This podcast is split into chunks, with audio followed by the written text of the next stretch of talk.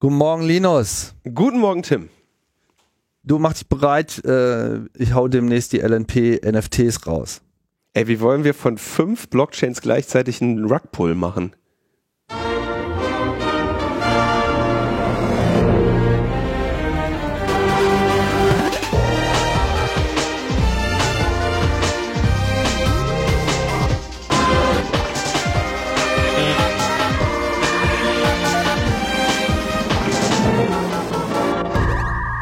Logbuch Netzpolitik Nummer 419 vom, was haben wir, 28. Januar. Ja, genau, 28. Januar 2022. Erste Zwölftel ist durch. Dauert nicht mehr lang. Ja, ihr wisst. Ja, dann fangen die. Die goldenen 20er. Anteportas. Und Pandemie ist auch bald vorbei. Mhm. Und viele andere gute Nachrichten haben wir für mhm. euch auch noch. Genau. Aber erst, erst müssen wir noch euer Geld klauen. Im Internet. Das können wir ganz gut. Das machen wir. NFT. Mhm. Das macht jetzt jeder, jeder Schwachmat und, und, und, und sein Freund. Sogar die blöde Transmediale ist sich irgendwie nicht zu schade, mit diesem Thema irgendwie äh, aufzutauchen. Das, das haben, haben denn alle den Verstand verloren? Was haben die? Was machen die?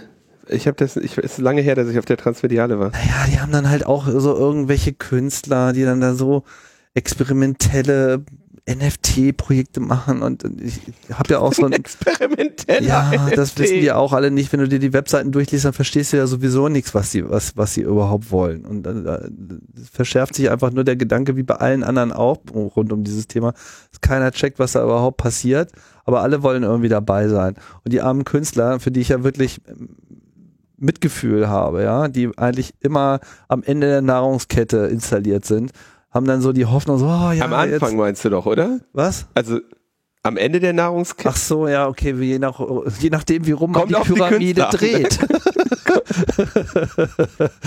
ich habe gerade so ein Pyramidenmodell irgendwie. Das, das, ja, die, die immer als letztes kommen. Auf jeden Fall, äh, du weißt schon, was ich meine, ne? Das, ähm, die brotlose Kunst und jetzt äh, laufen alle rum und versprechen ihnen irgendwie das Goldene vom Himmel. Es ist einfach traurig äh, mit anzusehen, wie gerade da alles irgendwie durchdreht. Wie sollen die goldenen 20er sonst finanziert werden? Hast du dir mal überlegt, wer die ganze Scheiße bezahlen soll? Ja. Da brauchen wir erstmal noch ein paar, paar Krypto-Scams. Ja. Okay. Ja. Wollen wir mal unser, unseren Gast vorstellen? Ja, genau. Äh, wir sind nämlich nicht alleine heute. Wir sagen äh, Hallo zu Lilith. Lilith Wittmann, hallo. Hey, danke, dass ich da sein darf. Ja, herzlich danke, willkommen. Dass du die Zeit gefunden hast. Genau, herzlich willkommen bei Logbuch Netzpolitik. Äh, wir müssen wahrscheinlich unseren Hörerinnen und Hörern nicht groß erklären, warum wir dich eingeladen haben. Wir wollen heute äh, unter anderem mal äh, die schöne Geschichte vom Bundesservice Telekommunikation weiter erzählen, aber vielleicht auch noch das eine oder andere ähm, Lustige, was so im letzten Jahr passiert ist. Bevor wir das aber tun, räumen wir erstmal die Pflicht ab, ne? Äh, Linus, und kümmern uns ums Feedback. Ja, wir, äh, genau, Feedback. Also ich habe letzte Woche tatsächlich das passiert, wenn ich ehrlich sein soll, öfter als ihr es merkt, dass ich vergessen habe, was zu erzählen. Und das hat äh, Quengelfrieda bemängelt und sagt, finde es schade, dass ihr nicht über die missbräuchlichen Datenabfragen von Luca-Kontaktdaten durch die Mainzer Polizei berichtet habt, zumal es noch weitere Versuche anderer Polizeidienststellen gab. Ja, habe ich, hab ich wirklich einfach vergessen. Ähm, es ging dabei darum, dass also in Mainz die Polizei ein äh, Verbrechen oder eine Straftat äh, untersuchen wollte und zu diesem Zwecke wissen wollte, wer sich zu, zu dem Zeitpunkt an einer Lokalität befunden hat. Und dann hat die Polizei sich quasi Amtshilfe über das Gesundheitsamt geholt, hat das Gesundheitsamt dann Corona-Fall abfragen lassen und so ist dann die Polizei an diese Daten gekommen. Aber das ist doch verboten. Äh, genau, es ist verboten, aber die Luca-App war ja sicher. Ja, dann hat Luca hat dann natürlich groß erzählt, dass sie das verurteilen, dass ihr ihr sicheres System von der Polizei missbraucht wird. so, ja, okay. Mhm. Ähm, und damit äh, ging dann das äh, Luca Domino weiter. Insgesamt ähm, sind solche Fälle irgendwie über 100 Mal vorgekommen, wobei jetzt bei diesen über 100 Mal ähm, eben auch Papierlisten oder sonstiges ähm, betroffen waren einer der vielen Gründe, warum wir immer wieder sagen, diese schönen anonymen Direktmeldungen, die mit der Corona-Warn-App möglich sind, ohne zentrale Datensammlung, scheinen überlegen zu sein, weil sie schneller stattfinden und keine äh, derartigen Risiken haben. Auch das natürlich etwas, worüber, wovor wir immer gewarnt haben. Naja, dann haben wir letzte Woche ja schon das Luca Domino ähm, angekündigt. Wenn ich jetzt gerade auf Luca Fail schaue, dann sehe ich nur noch Hamburg und Niedersachsen, die nicht äh, debattieren, auszusteigen. Das denke ich, wird sich aber auch zeitnah klären. Insofern, ja, über die Hälfte der Länder ist, ist schon raus und ähm, der, die wenigen verbleibenden, denke ich, werden da auch fallen.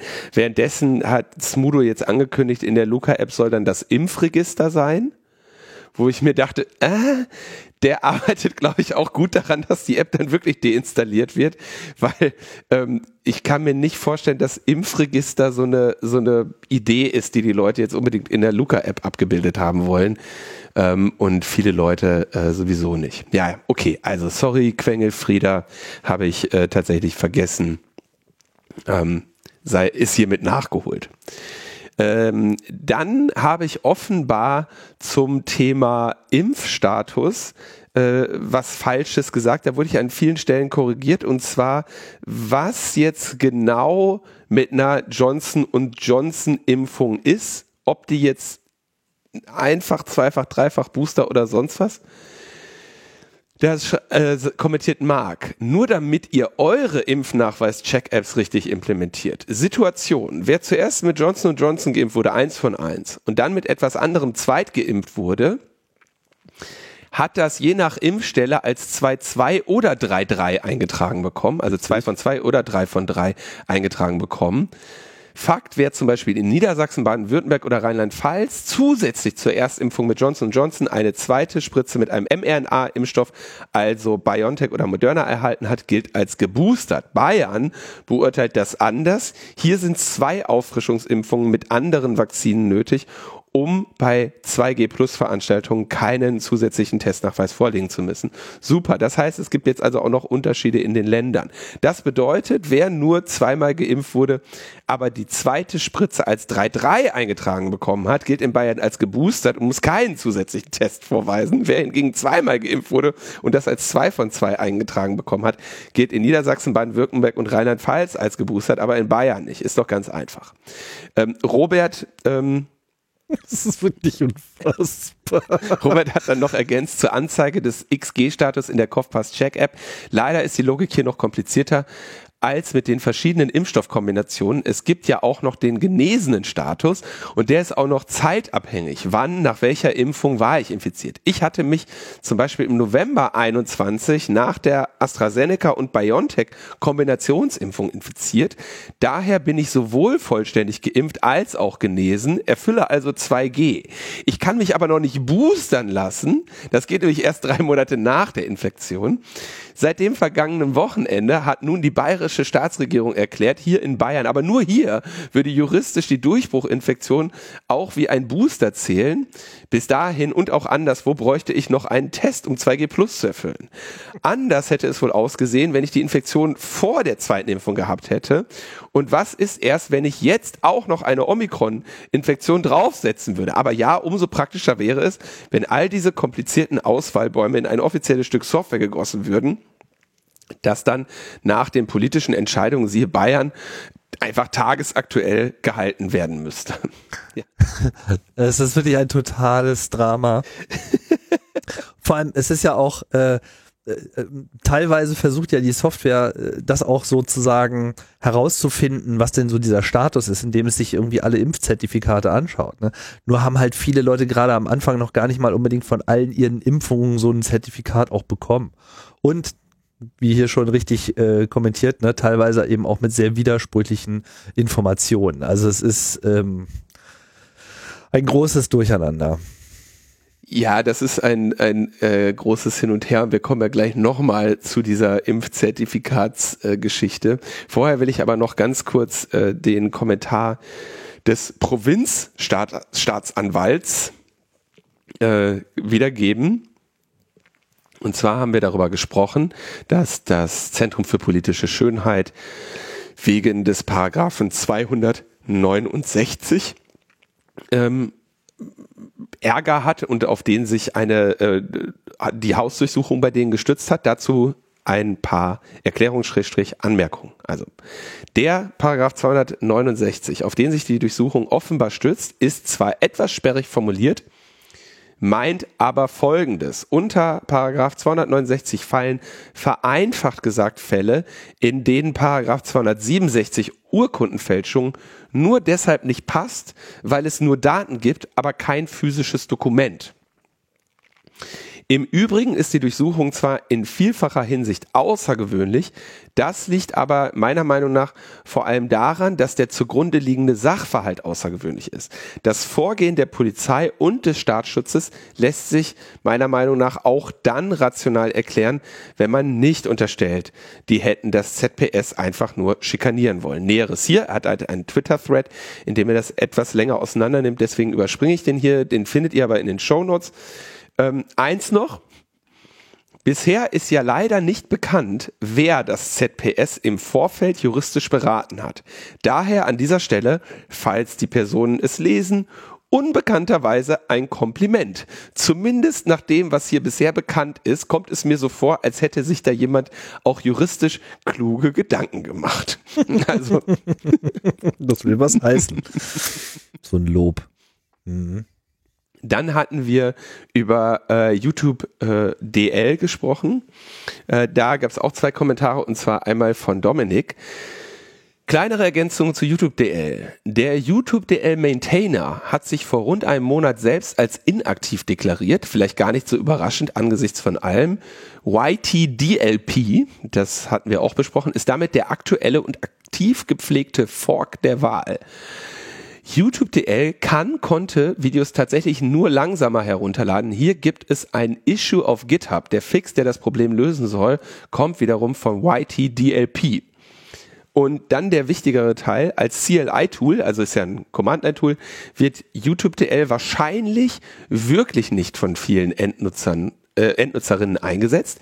Ein Problem aus Sicht der Copyright-Industrie dürfte sein, dass viele andere Tools darauf aufsetzen. Es gibt zum Beispiel populäre GUIs, also grafische Programme, und auch ich verwende zum Beispiel einen Webservice, der im Hintergrund YouTube.dl verwendet. Das Ding ist halt gerade bei Entwicklerinnen beliebt, also vielleicht ein potenzieller YouTube-Downloader Superspreader.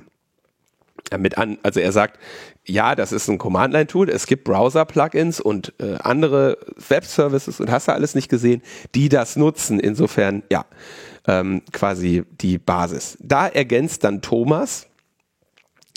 Dann die Empfehlung von Linus zu Browser-Plugins zum Download. Ähm, in Anbetracht der vielen schadhaften Plugins, die sich in diesem Umfeld tummeln, ist das möglicherweise gar kein so guter Rat. Äh, also er und das kann ich mir sehr gut vorstellen. Äh, YouTube runterladen ist wahrscheinlich etwas, was viele Leute wollen. Und wenn Sie da ähm, nach, äh, nach Plugins suchen, finden Sie wahrscheinlich potenziell auch welche eher zweifelhafter Genese. Gegenvorschlag auf freie Instanzen oder selbst gehostete YouTube-Proxys wie Individuals oder ähnliches verwei äh, und ähnliche verweisen, wo neben dem Video bequem der Download-Button angezeigt wird und man sich alles als WebM runterladen kann. Eine Zeile FFmpeg und schon hat man eine MP3. Macht weiter so. In zwei Monaten ist Corona vorbei. Danke, Thomas. Ähm, da seid ihr schon mal zu zweit. Siehst du, ne? Und dann spricht sich rum. spricht sich rum. Mhm. Und dann hat noch, fand ich noch einen sehr schönen Kommentar von Danke. Äh, Danke hat kommentiert, ungelogen, ohne Übertreibung. Es ist für mich jedes Mal wie Weihnachten, wenn eine neue Podcast-Folge rauskommt. Es macht unheimlich Spaß, euch zuzuhören. Vielen Dank, macht weiter so und bleibt gesund. Ja, danke werden wir tun. Das hat mich einfach mal gefreut. Ähm, so auf Weihnachten ist aber ungesund. Achte auf deine Linie, nicht zu viel Süßigkeiten essen, bitte während, während du den Podcast hörst.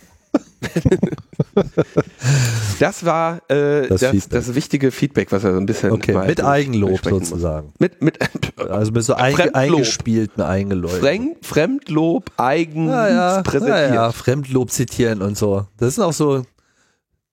Retweetest du auch schon das Lob auf Twitter so? Ja, klar. Ja? Toll. So läuft das. Ja, das kann ich ja richtig gut leiden. So läuft das im, im. Social. Ja. Sonst, sonst hängst du da äh, irgendwann, da musst du Mhm. auch, das Engagement muss hoch. Da twitterst du sozusagen deine ganzen, deine ganzen geheimen, irgendwie eigenen, selbstbetriebenen Fan-Accounts und so. Ja, ich, weiß dafür doch, ich ich weiß doch, wie es läuft. Gut, das bringt uns äh, zu dir, Lilith. Ähm, ist noch da? Ich bin noch da, ja. Super, das ist, äh, das ist gut. Hier läuft ja alles remote, da muss man sich ab und zu mal vergewissern. Ja, Mensch, ähm, erzähl doch mal ein bisschen vielleicht kurz äh, was äh, zu dir. Wie bist du denn eigentlich so in den, in den Hacker-Kanal und ins Chaos-Umfeld äh, gelangt, dass du da jetzt so umtriebig dich äh, aufhältst? Also Chaos-Umfeld, ich glaube, das, ge- das begann so vor ziemlich genau zehn Jahren. Da war ich so aktionsorientierte jugendliche Hackerin, die sich so mit vielen Gleichaltrigen über IRC und wie das damals noch so war ausgetauscht hat. Und wir haben uns zum ersten Mal in Real Life auf dem 28C3 verabredet. Und ähm, ja, keine Ahnung, da bin ich so ein bisschen in diese Chaos-Bubble reingerutscht. Ähm, also, oder war das erste Mal auf irgendeiner Chaos-Veranstaltung. Und dann, naja, ging das über die Jahre halt irgendwie immer so weiter. Und ähm, obwohl ich dann irgendwann mit dem aktionsorientierten Hacken so ein bisschen aufgehört habe und mich mehr so mit offenen Daten und so Krams beschäftigt hat, hab, war das immer noch irgendwie so da. Und ähm, naja, so 2018, 19 bin ich irgendwie zu diesem ganzen Thema Verwaltungsdigitalisierung gekommen, mit dem ich mich ja bis heute noch super viel beschäftige. Was irgendwie so passiert ist, dass ich mich irgendwann in so einem Startup Accelerator, so Late Stage Capitalism Style, so gefragt habe, warum die digitale Verwalt die Verwaltung so kaputt ist. Das entstand eigentlich so, wir denken drüber nach, was wir Sinnvolles machen können und dann haben wir uns damit ein paar Tage beschäftigt und dann habe ich gemerkt, ja, Startups helfen da nicht, sondern man muss sich da irgendwie anders mit beschäftigen. Und ähm, dann kam Corona und ähm, es gab so eine staatliche Initiative, die heißt Work for Germany, wo sie Leute, die irgendwie so Erfahrungen im Digitalbereich haben, für sechs Monate in ein Bundesministerium geschickt haben. Und die haben mich so kurzfristig gefragt, ob ich Bock habe. Und dann habe ich gedacht, ja, why not? Und äh, ja, dann war ich sechs Monate in einem Bundesministerium und ähm, ja, habe gesehen, wie digital dilettantisch die da arbeiten. In welchem Ministerium warst du? Ich war im Bildungsministerium Mhm. In einem Grundsatzreferat für Digitalisierung und ähm, ja, das hat halt richtig wehgetan. Was hat da, was hat das, schwi- also in welchem Maße hat das, also ich meine, wir könnten uns das alles Mögliche vorstellen, aber hast du mal so ein Beispiel? Also da waren halt wirklich keine Menschen im Referat, die tatsächlich Kompetenz auf diesem Bereich haben, sondern das, also das waren halt erstmal alles irgendwie Leute, die irgendwie so Generalisten der Verwaltungswissenschaften oder Politikwissenschaften waren. Und die haben halt irgendwie nicht so dieses Ding gehabt von, ja, wir beschäftigen uns jetzt selbst damit, was irgendwie sinnvoll ist, sondern deren primäres Geschäft war irgendwie zu sagen, ja, wir kennen da irgendjemanden und dem werfen wir Geld rüber. Oder äh, ja, wir haben hier diese Leitungsvorlage bekommen und ja, wir verstehen die eigentlich nicht so ganz, aber das passt schon. Und ähm, also gerade zu Beginn von der Corona-Pandemie hätte man ja erwartet, dass so ein Bildungsministerium in so einem Grundsatzreferat irgendwie sagt, ja, wir kümmern uns jetzt um die Digitalisierung der Bildung.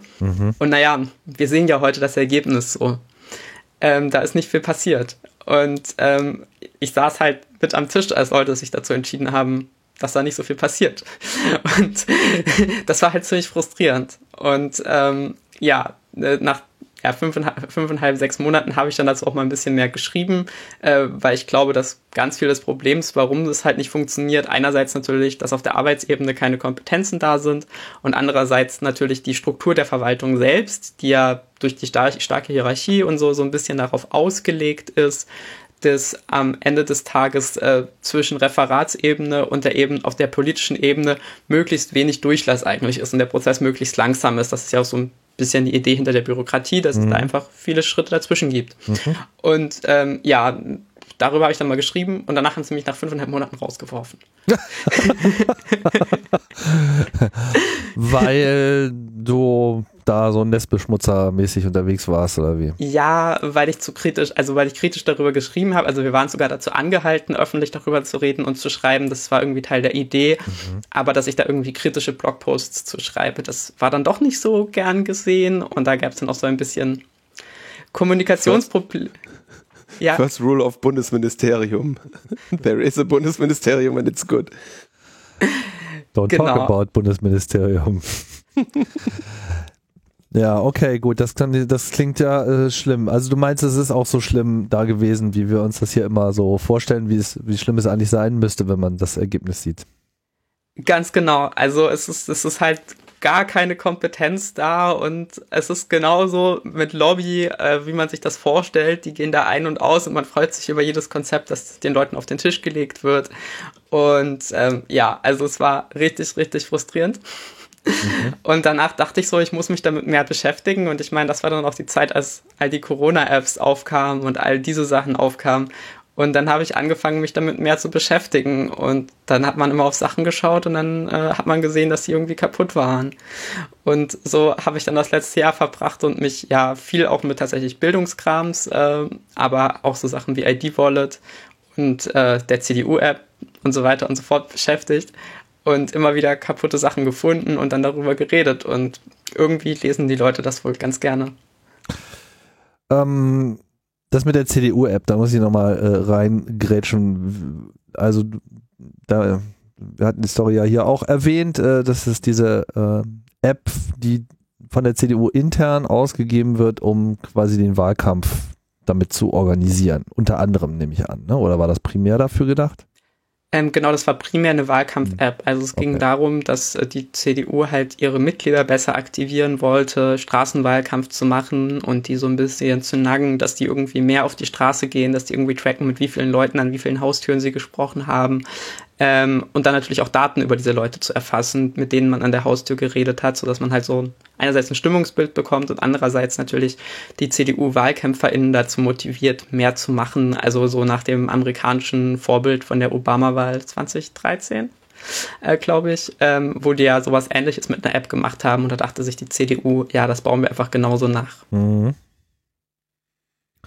Und dann hast du das Ding ähm, aufgemacht und festgestellt, es ist alles voll fauler Eier.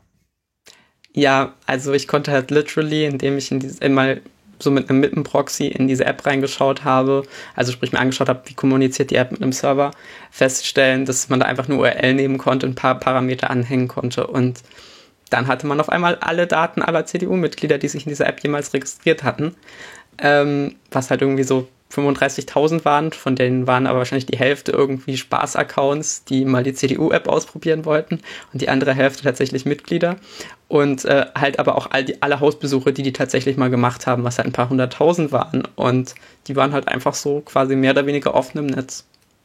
Und schon war es so äh, das Hassobjekt der, der, der CDU und die CDU hat natürlich das einzig Richtige gemacht und hat dann äh, erstmal Strafanzeige gestellt gegen dich, weil du bist ja die böse Hackerin, die jetzt hier irgendwie die Daten verbreitet.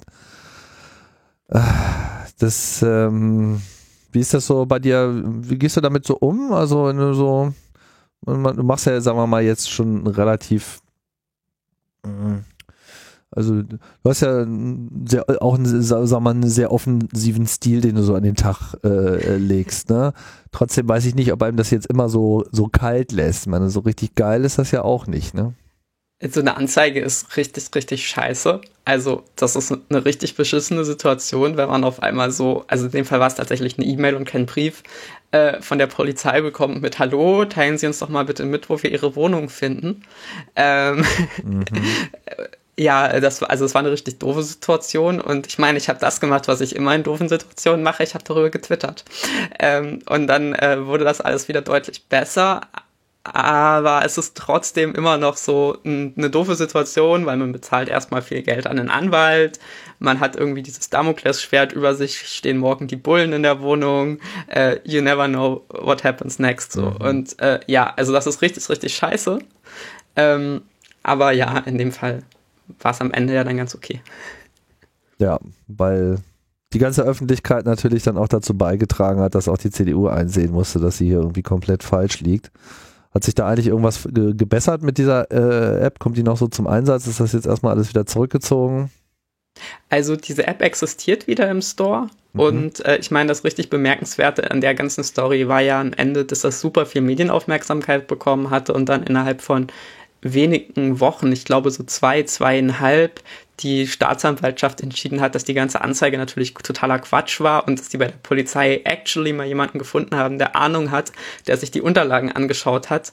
Und äh, dann haben die das Verfahren halt irgendwie super schnell eingestellt und am Ende hat die CDU ja sogar die Anwaltskosten übernommen, mhm. ohne dass ich äh, zivilrechtlich gegen sie vorgehen musste. Okay. Und ähm, ja, also ich meine, am Ende war das alles ganz okay und diese App existiert wieder.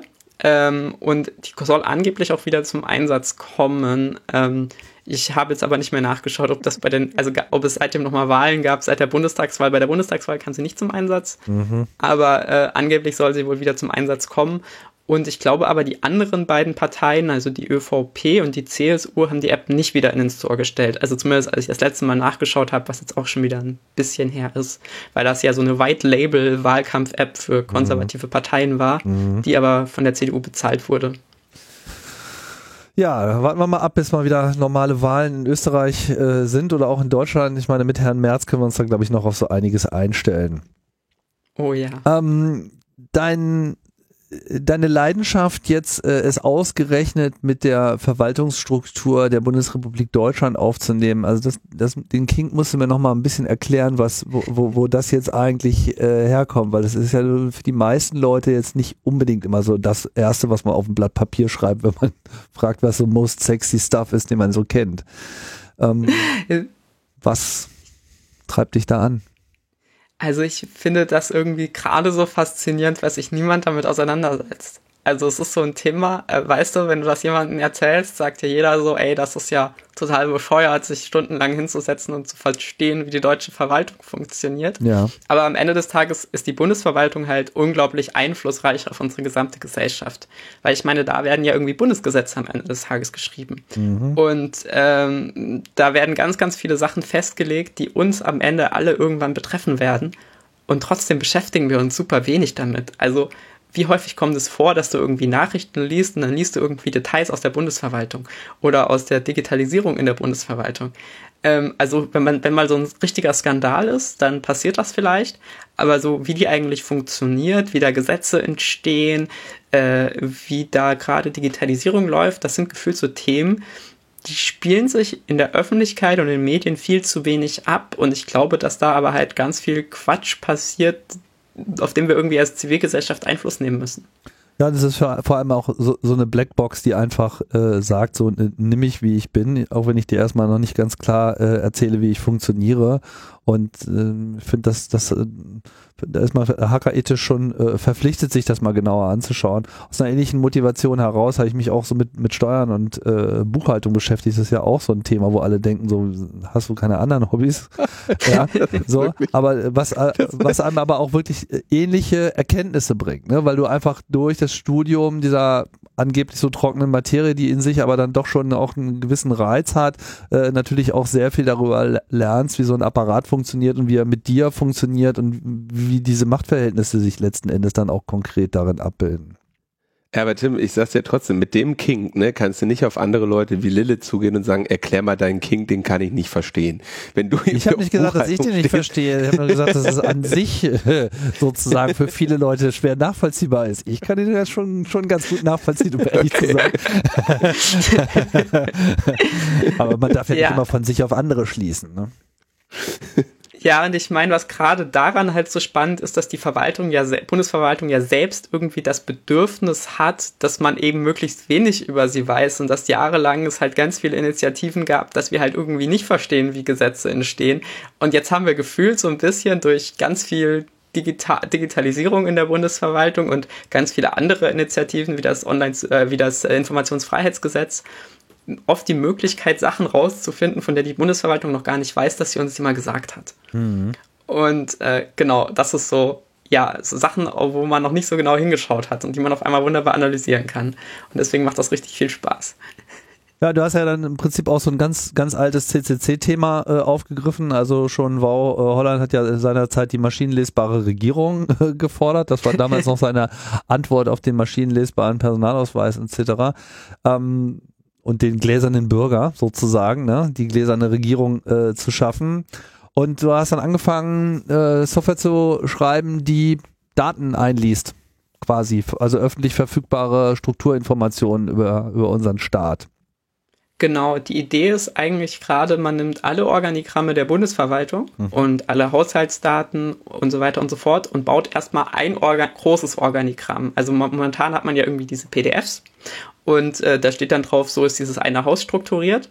Aber wenn du jetzt jemandem erklären möchtest, wie die Struktur der gesamten Bundesverwaltung funktioniert, also welche Behörde ist welcher nachgeordnet und das ist irgendwie der Weg, wenn diese und nachgeordnete Behörde an der Gesetzesinitiative mitarbeitet, das ist ja was, das kannst du heute niemandem erklären und das ist nicht visualisiert und das ist in keiner Weise maschinenlesbar sowieso nicht. Mhm. Und ähm, die Idee ist quasi zu sagen, ja, man baut einmal einen riesigen Baum, der quasi die gesamte Bundesverwaltung darstellt und am Ende hängt man da ganz viele andere öffentliche Daten wieder ran, weil diese Referate in einzelnen Ministerien, die haben ja zu verschiedenen Zeiten mal eine Informationsfreiheitsgesetzanfrage beantwortet. Und wenn man die dann daran hängt, dann kann man auf einmal Kommunikationsbäume zwischen Ministerien bauen. Ähm, oder man kann irgendwie rausfinden, mit was sich welches Referat beschäftigt, wer an welcher Gesetzesinitiative beteiligt war oder wie Geld verteilt wird, wie Lobbyisten mit, ein, mit den Ministerien interagieren und so weiter und so fort. Und das war so die Idee, dass ich dann angefangen habe, mir am Anfang erstmal die Liste aller Bundesbehörden anzuschauen, äh, weil ich brauche natürlich erstmal eine Liste aller Behörden, bevor ich irgendwie anfange, die miteinander zu verknüpfen. Mhm. Und die gibt es ja dankenswerterweise irgendwie vom Bund auf service.bund.de. Und die habe ich mir dann mal gezogen und bin einfach diese Liste durchgegangen und so bin ich dann zum Bundesservice Telekommunikation gekommen. genau. Damit sind wir dann äh, sozusagen bei dem Thema äh, der Woche. Wir hatten ja letzte, letzte Woche ähm, das hier auch schon mal ausführlich äh, dargestellt, was du dann unternommen hast, dass du quasi bei dem Studium dieser ganzen Datenstrukturen einfach auf dieses, ja, Behörde oder Entität, ich weiß gar nicht, was, was so der generellste Begriff ist für irgendetwas, was es im Staat gibt. Ähm, auf jeden Fall, diese Bundesservice äh, Telekommunikation tauchte auf einmal auf und ist ja auch nicht ganz neu gewesen, ist ja auch bei dieser Anfrage von Frag den Staat von zwei, 2011 war das. 2011 äh, haben sie die Daten kopiert. Mhm. Also die haben das, was ich jetzt gerade gemacht hatte, haben die 2011 gemacht, dass sie irgendwie den kompletten Datensatz von service.bund.de genommen haben, einmal in ihre eigene Datenbank kopiert haben, weil Frag den Staat braucht natürlich auch eine Behördenliste und die mhm. haben sie mhm. sich natürlich auch einfach vom Bund genommen. Mhm. Und da tauchte der Bundesservice schon mit derselben Beschreibung auf. Und die haben dann tatsächlich 2017 mal versucht, vom Bundesservice Telekommunikation ein Organigramm zu bekommen. Dann ist aber die E-Mail-Adresse gebounced und dann haben sie sich das halt nicht mehr weiter angeschaut, weil sie halt dachten, die Behörde existiert nicht mehr oder das war ein Fake-Eintrag oder was auch immer. Mhm. Und äh, genau deswegen, ja, hatten die das halt in ihrer Liste und hatten einmal diese Anfrage abgeschickt, wo dann die E-Mail-Adresse nicht funktionierte, aber genau. Aber du hast jetzt sozusagen den Anspruch wirklich, jede einzelne Behörde, also egal was es gibt in diesem Stadt, jede Entität, die irgendwie ein Büro hat, wo äh, Leute arbeiten, willst du in deiner Datenstruktur verankert wissen. Und Alles nicht militärische. Alles nicht militärische, okay. okay, na, vielleicht nachvollziehbar. Ähm, hast schon genug Feinde gemacht, ne? Richtig, und über die anderen kriegt man nichts raus. Das ist richtig anstrengend. Ich habe das die ersten Tage versucht und dann versuchst du irgendwie so rauszubekommen, was diese eine Kompanie macht, aber die bei denen darfst du ja keine Informationsfreiheitsgesetzanfragen stellen und die schreiben auch ungern so genau ins Internet, was sie tun und was davon es wirklich noch gibt und was vielleicht auch wieder nur eine Tarnbehörde ist. Und deswegen habe ich mir irgendwann gesagt, ja, beim Verteidigungsministerium mit den nachgeordneten Behörden nehme ich nur irgendwie zwei, drei, die nicht zur Bundeswehr gehören. Aber sonst ist die Idee tatsächlich, die, ich glaube, 280, 290 äh, Behörden und nachgeordneten Behörden und Stellen tatsächlich alle genauso aufzuführen. Mhm. So, und jetzt ist ja aber dieser Bundesservice Telekommunikation ist ja halt äh, aufgefallen, weil pff, ja, darüber sozusagen eigentlich überhaupt nichts zu, zu holen war, ne? Genau, und ich hätte davon halt auch schon mal hören müssen. Ich meine, da habe ich mich irgendwie seit zwei Jahren mit der Bundesverwaltung und der Digitalisierung der Bundesverwaltung auseinandergesetzt und auch vom Gefühl her mit den meisten Leuten, die da irgendwas machen, schon mal gequatscht. Und da hätte halt irgendwann mal so eine Behörde mit so einer Beschreibung auftauchen müssen. Und dann dachte ich so, ey, ja, da muss ich jetzt mal schon nachrecherchieren. Und nachdem wir auf Twitter, weil ihr wisst ja immer, wenn ich nicht weiterkomme, twittere ich, äh, nichts sagen konnten, habe ich dann gedacht, äh, jo, dann recherchiere ich jetzt mal ein bisschen mehr. Und äh, das war dann quasi der erste Blogpost, über den ihr dann letzte Woche geredet habt. Genau. Und daraus hat sich ja dann schon so äh, einiges äh, ergeben. Auf jeden Fall eine ganze Menge Nervosität beim Bundesministerium des Inneren, die ja in irgendeiner Form damit verbunden sein sollen, aber dann äh, nicht bereit waren, das zuzugeben. Dieser, äh, diese merkwürdige Briefkastenadresse in Berlin-Treptow, wo aber irgendwie niemand zu bekommen ist. Die E-Mail-Adresse hat nicht funktioniert, solange bis du da mal äh, dich drüber beschwert hast, dann fu funktionierte sie wieder.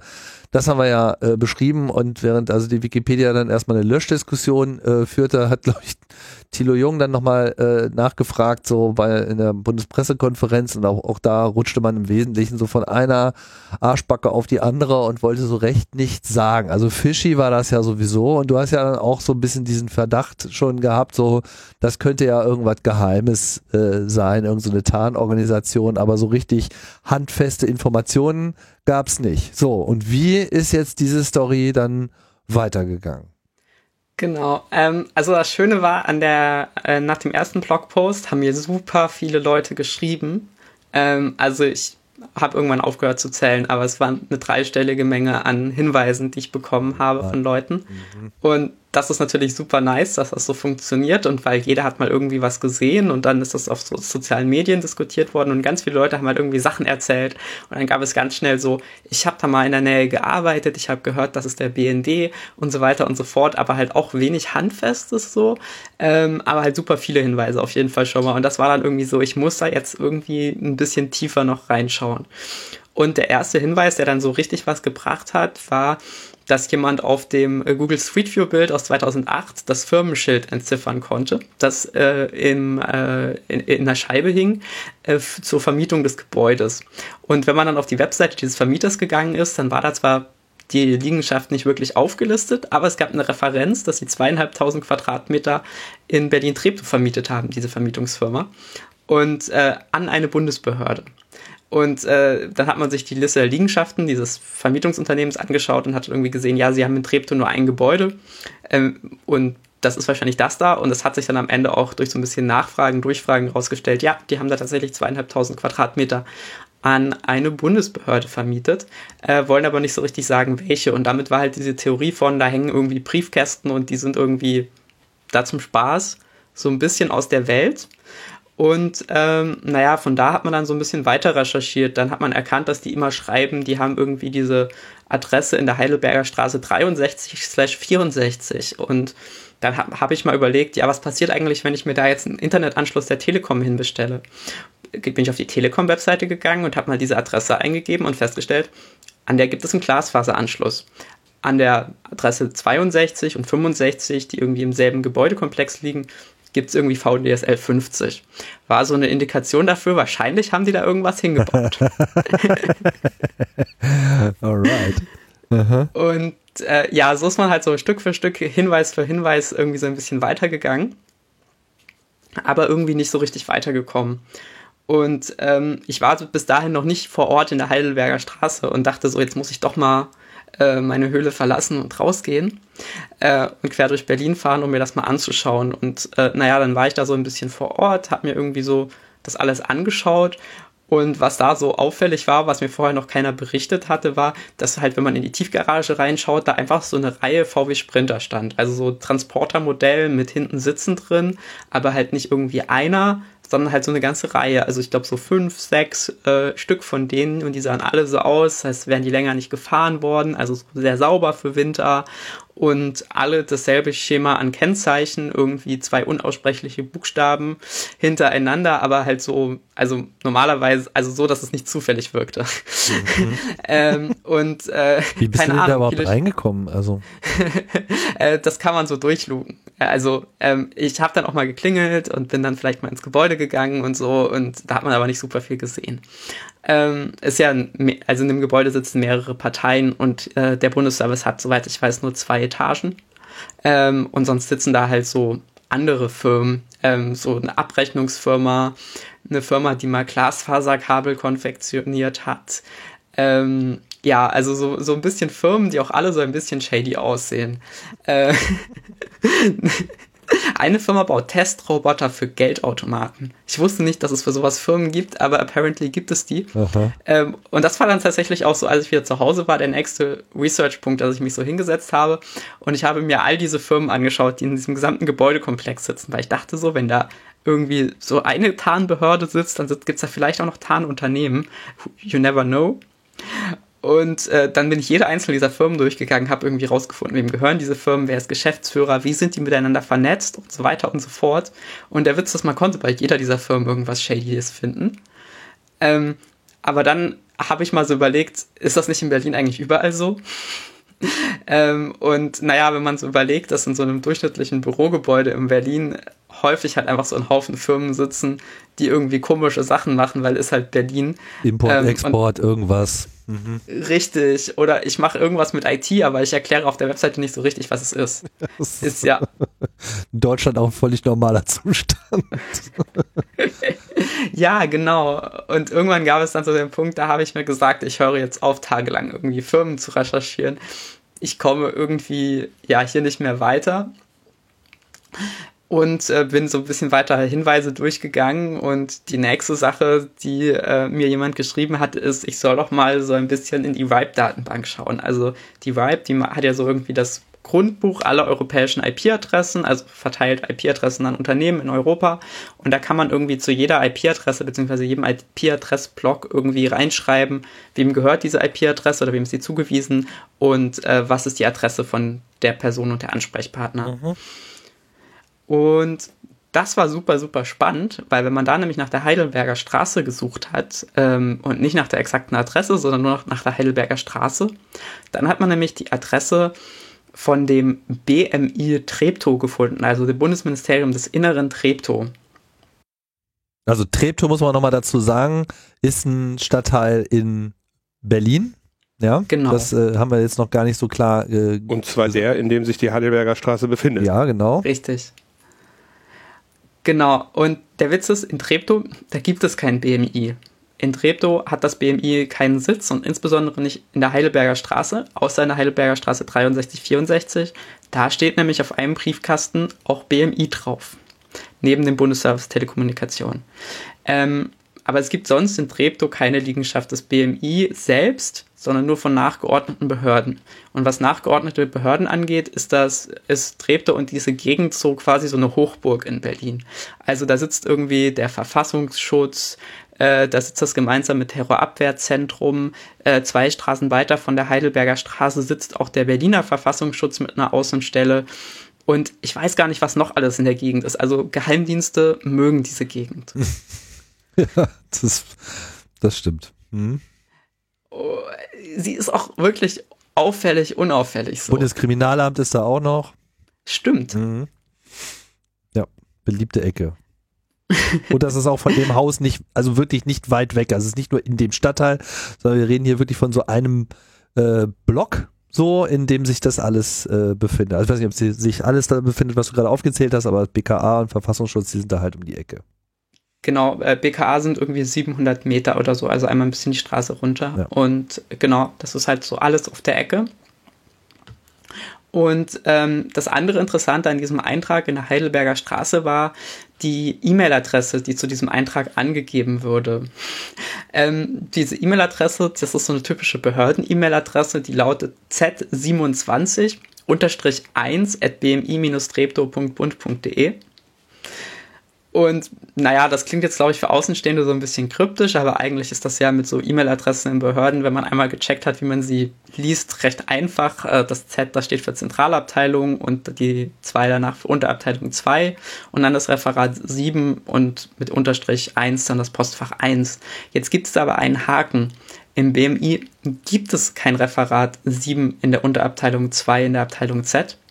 Es gibt nur eine Unterabteilung 6. Ähm, das bedeutet, wir haben da irgendwie eine, e mal wieder eine E-Mail-Adresse, die nicht funktioniert. Und soweit ich weiß, gab es auch kein Referat 7 in der Unterabteilung 2 in der Vergangenheit. Ähm, und das war dann natürlich schon wieder so super komisch, weil irgendwie E-Mail-Adressen, die nicht funktionieren und die es nicht gibt, hatten wir ja irgendwie schon beim Bundesservice Telekommunikation. Äh, und das war dann natürlich doppelt auffällig. Und äh, das andere Auffällige war, dass die halt so eine Domain at bmi-treptow.bund.de hatten und ähm, alle Leute, die im BMI arbeiten, und ich habe da echt einige gefragt, haben noch nie von dieser Art von E-Mail-Adresse gehört. Also jeder im BMI hat eine E-Mail-Adresse at bmi.bund.de. Also eine ganz klare Domain, Unterdomain-Struktur, die halt auch im Richtig. Prinzip die Struktur des, des Staates äh, widerspiegelt, aber sowas wie BMI-Stadtteil in irgendeiner Stadt äh, ist einfach generell nicht vorgesehen. Genau, das gibt es nicht. Also im BMI, auch wenn man da im Mailsystem gesucht hat, hat man diese E-Mail-Adressen nicht gefunden. Ähm, also. Und naja, ähm, was tut man, wenn man irgendwie komische Sachen beim Bund findet? Man schreibt dem ZERT-Bund, also sprich dem Computer Emergency Response Team des Bundes, und sagt da mal Bescheid. Ey, Leute, schaut mal, ähm, ich habe da irgendwie eine Subdomain und eine E-Mail-Adresse gefunden, die ist komisch. Diese E-Mail-Adresse hat tatsächlich auch funktioniert, ähm, aber die ist komisch. Und äh, naja, die vom äh, ZERT-Bund wollten mir dann aber leider nicht mehr dazu sagen. So. Also die haben gesagt, ja, danke für deinen Hinweis, das ist interessant. Mehr können wir dir nicht sagen. Don't call us, we call you. Mhm. ja, und sonst sind die immer sehr, sehr lieb und man kann immer über alle Sicherheitslücken, die man so findet, mit denen wunderbar reden. Und da dachte ich so, ja, das ist wahrscheinlich wieder irgendwas sehr Interessantes. Und dann dachte ich so, hm, nach BMI unter und Bindestrich äh, Stadtteil oder BMI Stadt, da könnte man ja noch ein bisschen mehr in der Ripe-Datenbank suchen. Und ähm, relativ schnell bin ich dann auf das bmi-köln.bund.de ge gestoßen. Ähm, auch Köln ist eine Stadt, in der das BMI keinen Sitz hat und auch in den letzten zehn Jahren, soweit ich weiß, keinen Sitz hatte. Wer aber auch wieder in Köln sitzt, ist das Bundesamt für Verfassungsschutz. Ähm, Okay. Da kommt einiges zusammen. Ja, genau. Und dann dachte ich irgendwie so, jetzt könnte ich auch mal nach dem Verfassungsschutz bei der Vibe suchen, aber die haben bestimmt keine IP-Adressen auf sich registriert. Das wäre ja recht offensichtlich. Sowas würde doch ein Geheimdienst nicht machen. Und habe äh, ja nach verschiedenen Abkürzungen und Verfassungsschutz ausgeschrieben und so in der Vibe äh, nach IP-Adressen, die ihnen zugewiesen sind, gesucht und Bingo, habe natürlich welche gefunden. Und zwar einmal einen, oder mehrere IP-Adressblöcke, die tatsächlich äh, so aussehen, als wären sie irgendwie normale Deutsche Telekom-Anschlüsse beim äh, äh, Verfassungsschutz, also genauso wie der Eintrag, von, äh, was auch ein Telekom-Anschluss war, den wir in Treptow gefunden haben. Und ähm, gleichzeitig aber auch Einträge, die äh, an, auf das Straßburger Rechenzentrum von Velianet zeigen. Äh, die haben die wunderschöne E-Mail-Adresse 3a6-tku.bfv.bund.de. Und wenn man da nachschaut, was es ist, ist es wahrscheinlich die Telekommunikationsüberwachungsabteilung im Verfassungsschutz. Und das ist die gängige Abkürzung TKÜ, ja. Richtig. Und das ist natürlich sehr witzig, dass man einfach so IP-Adressgruppen findet, die dem Referat für die Telekommunikationsüberwachung zugeordnet sind. Jetzt hoffe ich, also jetzt hoffe ich einerseits, dass sie nicht so doof sind und diese IP-Adressen für Telekommunikationsüberwachung verwenden. Andererseits wäre es schon sehr witzig. Und äh, andererseits habe ich aber auch den normalen Telekom-Hausanschluss äh, eben von äh, dem Bundesamt für Verfassungsschutz gefunden. Neben dem Anschluss vom BMI Köln. Und wenn man die beiden Einträge vom BMI Köln und dem Bundesamt für Verfassungsschutz nebeneinander liegt, legt, dann hatten die wieder sehr viele Gemeinsamkeiten.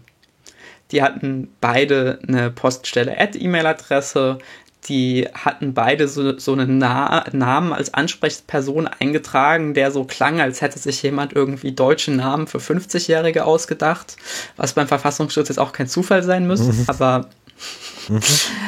Ähm, und das eigentlich Spannende ist, sie hatten Postfächer direkt nebeneinander. Ähm, und zwar hat, äh, das, hat das Bundesamt für Verfassungsschutz ein Postfach mit der Nummer 100553 und ähm, das BMI Köln ein Postfach mit der Nummer 100526.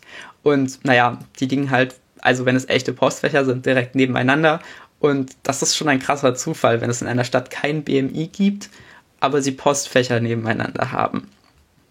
Das heißt, um das jetzt mal kurz die Situation mal zusammenzufassen. Ja. Du hast ja sozusagen jetzt mal die Gesamtmengelage, die Daten herangezogen und wir haben jetzt auf der einen Seite gibt es die Behauptung, es gibt ein eine Niederlassung des BMI mit diesem, mit dieser obskuren Domain BMI-Trepto, die aber keiner kennt und, und, und von der keiner was weiß und die nirgendwo verzeichnet ist, aber die irgendwie da ist. So, äh, was es aber dann gibt, ist halt diese komische Bundesservice Telekommunikation, über die sich aber auch keiner so richtig äußern will, die äh, aus den Daten, die du bisher gewonnen hast, aber irgendwie was mit dem BMI zu tun hat.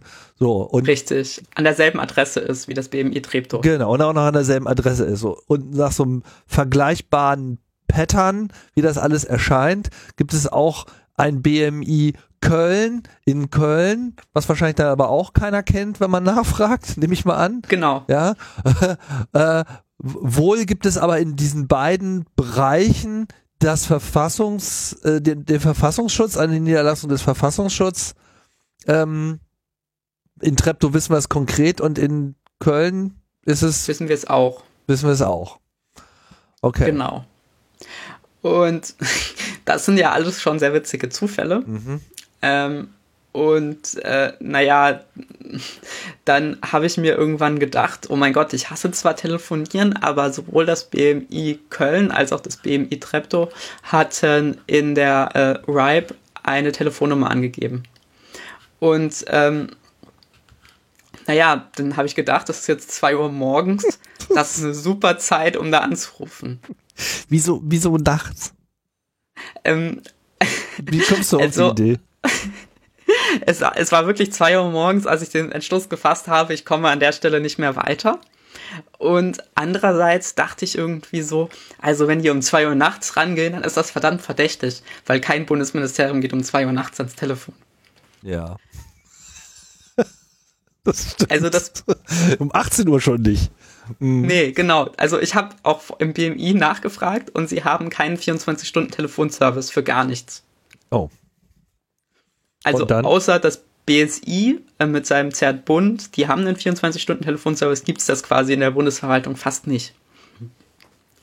Und dann rufe ich also ähm, beim BMI Treptow zuerst an und dann klingelt es dreimal und dann nimmt ein Mann ab, äh, der wirkte relativ wach, leicht sächsischer Akzent, ich würde ihn so um die 50 schätzen und der meldet sich dann mit Michael Friedrich, wer spricht denn da? Und ähm, also Michael Friedrich war der Name, der tatsächlich auch in der Vibe als Ansprechperson stand. Und da dachte ich so, bingo, nice. Und dann melde ich mich mit, ja, guten Abend, spreche ich hier mit dem Verfassungsschutz. Und weil wie rufe ich sonst beim Verfassungsschutz? Also was fragt man da sonst, wenn man nachts um zwei Leute anruft? Natürlich muss ich irgendwie, also gibt ja sonst keinen guten Grund. Also frage ich nach, ja, spreche ich dem Verfassungsschutz? Wieso, wieso bist du denn gleich mit der Tür ins Haus und hast nicht erstmal gefragt, was er selber meint, wer er sei? Ähm, das habe ich dann beim nächsten Telefonat gemacht. Okay. Nee, ich, ich hatte mir vorher nicht so groß überlegt. Verstehe, denn war so intuitive Strategie sozusagen. Der Typ klang so wie, als wäre er Verfassungsschutz und nachts um zwei, wie gesagt. Ich hatte so das Gefühl, ich schaue einfach mal, wie er reagiert. Er klang, er klang nach Verfassungsschutz. Okay, wie klingt man denn, wenn man nach Verfassungsschutz klingt? Äh, sächsisch um die 50, äh, nachts um zwei wach. Okay. Also alle Sachsen, die um die 50 sind und nachts um zwei noch wach, ihr seid verdächtig. Ja, das ist auf jeden Fall mein Bild. Ähm, Mhm. Aber nur wenn man ans. Telefon geht um zwei. Das Ja, man nur wenn man normalerweise nicht machen. Ne? Nee. Und dann hat er sich, hat er sich zurückgemeldet mit, äh, ja, wer sind Sie denn und äh, was wollen Sie denn? Und er wirkte sehr, sehr unruhig. Und ähm, was hast du da dann habe ich gesagt? mich halt, da habe ich mich natürlich vorgestellt. Mein Name ist Lilith Wittmann und ich habe ein paar kurze Fragen äh, an Sie, Herr äh, Friedrich. Äh, und aber ich müsste erst wissen, ob ich mit dem Verfassungsschutz spreche. Und da, dann war er auf einmal sehr gefasst und meinte so, nein, nein, Sie sprechen mit Michael Friedrich. Ich glaube, Sie haben sich verwählt. Und dann ging das so ein bisschen hin und her und dann meinte ich irgendwann nochmal so, also, aber ich spreche jetzt nicht mit dem Verfassungsschutz, habe ich Sie richtig verstanden? Und dann war er so, aber doch nicht nachts um zwei. Was wollen Sie denn jetzt eigentlich von mir? Und meinte ich so, ja, aber ich habe Ihnen ja auch jetzt eine Frage gestellt. Ich hatte Ihre Telefonnummer im Kontext des BMI Treptow gefunden und da wollte ich von Ihnen wissen, ob Sie jetzt eine Tarnbehörde des Verfassungsschutzes oder sowas das sind oder was ist denn das BMI Treptow? Und das ging dann auch so ein bisschen hin und her und irgendwann sagte er jetzt so, ja, ja, wir hören jetzt auf zu reden und oh. aufgelegt. und na, es war halt sehr auffällig, weil er war super wach nachts um zwei, war sofort am Telefon und ähm, ja, dann hat er aber aufgelegt und danach war die Telefonnummer nie wieder zu erreichen. Ähm, und was äh, noch ganz witzig war in dem Kontext, ich wollte ihm danach noch eine E-Mail schreiben, weil ich noch mehr Fragen an ihn hatte und er war ja nicht mehr zu erreichen. Und da dachte ich so, wie sehen denn E-Mail-Adressen in Behörden aus? Meistens Vorname, Punkt, Nachname. Also habe ich eine E-Mail-Adresse an michael.friedrich und dann einmal at bst.bund.de für den Bundesservice Telekommunikation, an bmi-köln.bund.de, an äh, bmi-treptow.bund.de und an äh, bfv.bund.de, also am Bundesamt für Verfassungsschutz, äh, geschrieben. Und äh, von diesen vier E-Mails, die ich losgeschickt habe, äh, wurde mir nur bei der einen vom Bundesamt für Verfassungsschutz äh, nicht zurückgemeldet, dass diese E-Mail-Adresse nicht existiert. Beweist natürlich überhaupt nichts, ja. Aber ich frage mich ja nun wirklich, warum konfigurieren die eigentlich überhaupt ihre Mail-Server so, dass man da so leicht rausfindet, was es dann nicht gibt? Das haben vielleicht noch nicht so viele Leute probiert, wobei ich das eigentlich erwarten würde, dass Leute mal gegen den Verfassungsschutz E-Mail-Server getreten haben. Ja. Vielleicht traut man sich das aber auch einfach nicht. Okay, also auch das beweist jetzt erstmal gar nichts, so, aber äh, genau. hast du denn hast du denn mal den den Test gemacht, einfach irgendein Kuddelmuddel-Adresse und zu gucken, ob der ja, überhaupt Bounce-Nachrichten schickt? Nein, nein, also okay, der schickt Bounce-Nachrichten, das habe ich gecheckt und ich habe das auch mit, also ich habe sowohl Kuddelmuddel als auch so ungewöhnliche Namen, dass es sie vermutlich nicht beim Verfassungsschutz gibt, also nicht deutsche Namen. mhm. Und äh, also der bounced wirklich nur bei Sachen, die es nicht gibt. Das habe ich auch wirklich mehrfach getestet. Ähm, und deswegen dahingehend war es schon ein Hinweis. Es gibt auf jeden Fall einen Michael Friedrich beim äh, Bundesamt für Verfassungsschutz. Michael Friedrich ist aber jetzt vielleicht in der Generation Sachsen um die 50 auch ein Allerweltsname. Deswegen, vielleicht habe ich da auch jemanden ganz anderen erwischt.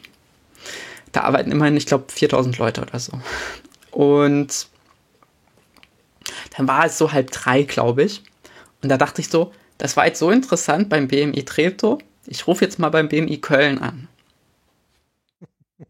Wohlgemerkt, das sind alles Telefonnummern, die du aus dieser Reibdatenbank ra rausgeholt hast. Ganz genau. Nirgendwo sonst stand die, standen auf keiner Webseite, nee. die waren nirgendwo verzeichnet, sondern es waren einfach nur die IP-Adressenkontakte.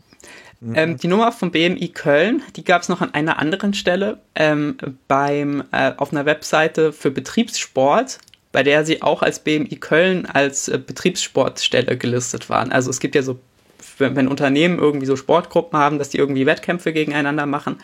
Und die Nummer von BMI Köln war auch auf so einer Betriebssportgruppen-Webseite gelistet. Aber sonst nirgends. Betriebssportgruppen, okay.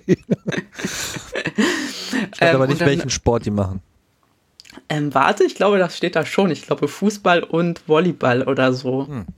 Okay. Ähm, also muss ich jetzt nochmal nachschauen, aber ich glaube, das war irgendwie die Kombi, so zwei Ballsportarten. Und dann rufe ich so beim äh, BMI Köln nach zum zwei äh, oder halb drei schon an und natürlich denke ich, da geht niemand ran, weil ich, wie gehabt, im BMI gibt es keine 24-Stunden-Telefonnummern. Und ähm, meldet sich sofort jemand, ähm, auch hellwach, wie so eine Telefonzentrale, Bundesministerium des Inneren in Köln. Guten Abend, äh, wie kann ich Ihnen helfen? Und dann äh, Diesmal mache ich es richtig, sage ich, guten Abend, mein Name ist Wittmann, bin ich hier denn richtig beim BMI Köln? Und dann sagt die Person, ja, genau, Sie sind ja beim BMI Köln. Dann frage ich sie, sagen Sie mal, wo in Köln sitzen Sie eigentlich? Ich möchte Ihnen was zuschicken. Und dann sagt die Person, ähm, äh, ja, in Köln, ähm, ähm, ich kann Ihnen eine Postfachnummer geben. Ähm, und dann hat das so ein bisschen, ja, kann ich Ihnen was vorbeibringen? Und ähm, dann sagt die Person an irgendeinem Punkt, nee, nee, können Sie nicht. Und ähm, dann wollte ich, dann, dann habe ich so gefragt, aber sagen Sie mal, in Köln gibt es doch gar kein BMI. Wo, wo habe ich denn da jetzt angerufen? Ist das jetzt hier doch der Verfassungsschutz? Und dann sagt die Person so sehr sicher, nein, nein, Sie sind ja beim Bundesministerium des Inneren in Köln. Und dann ging das so ein bisschen hin und her. Und ähm, dann wollte ich irgendwann nochmal wissen, ja, und wo sitzt denn jetzt das Bundesministerium des Inneren in Köln? Sagen Sie mal, sitzen Sie dann an dieser Adresse vom Verfassungsschutz? Und sagt die Person, nein, nein, dazu kann ich Ihnen keine Auskunft geben. Rufen Sie zur Dienstzeit wieder an und legt auf. also so richtig legt sofort auf und sagt nicht, ich beende jetzt das Gespräch oder so, sondern einfach klack. Nee, nee, klack. Und ähm, diese Rufnummer, die ist auch weiterhin erreichbar, rund um die Uhr und da antworten verschiedene Menschen und äh, wenn man das zu verschiedenen Tages- und Nachtzeiten ausprobiert, laufen die Gespräche ähnlich ab. Und Sie können dir auch nicht sagen, in welchem Referat Sie arbeiten, in welchem Liegenschaft oder Geschäftsbereich Sie sind. Dazu können Sie keine Auskunft geben. Sie können auch nicht, wenn man Sie fragt, was Sie machen, sagen Sie, Sie sind eine Telefonzentrale und Sie verbinden Menschen von A nach B. Sie können aber nicht sagen, mit wem man verbunden werden kann. Ähm, und sie können dich auch nicht mit Leuten im BMI verbinden. Auch das habe ich ausprobiert.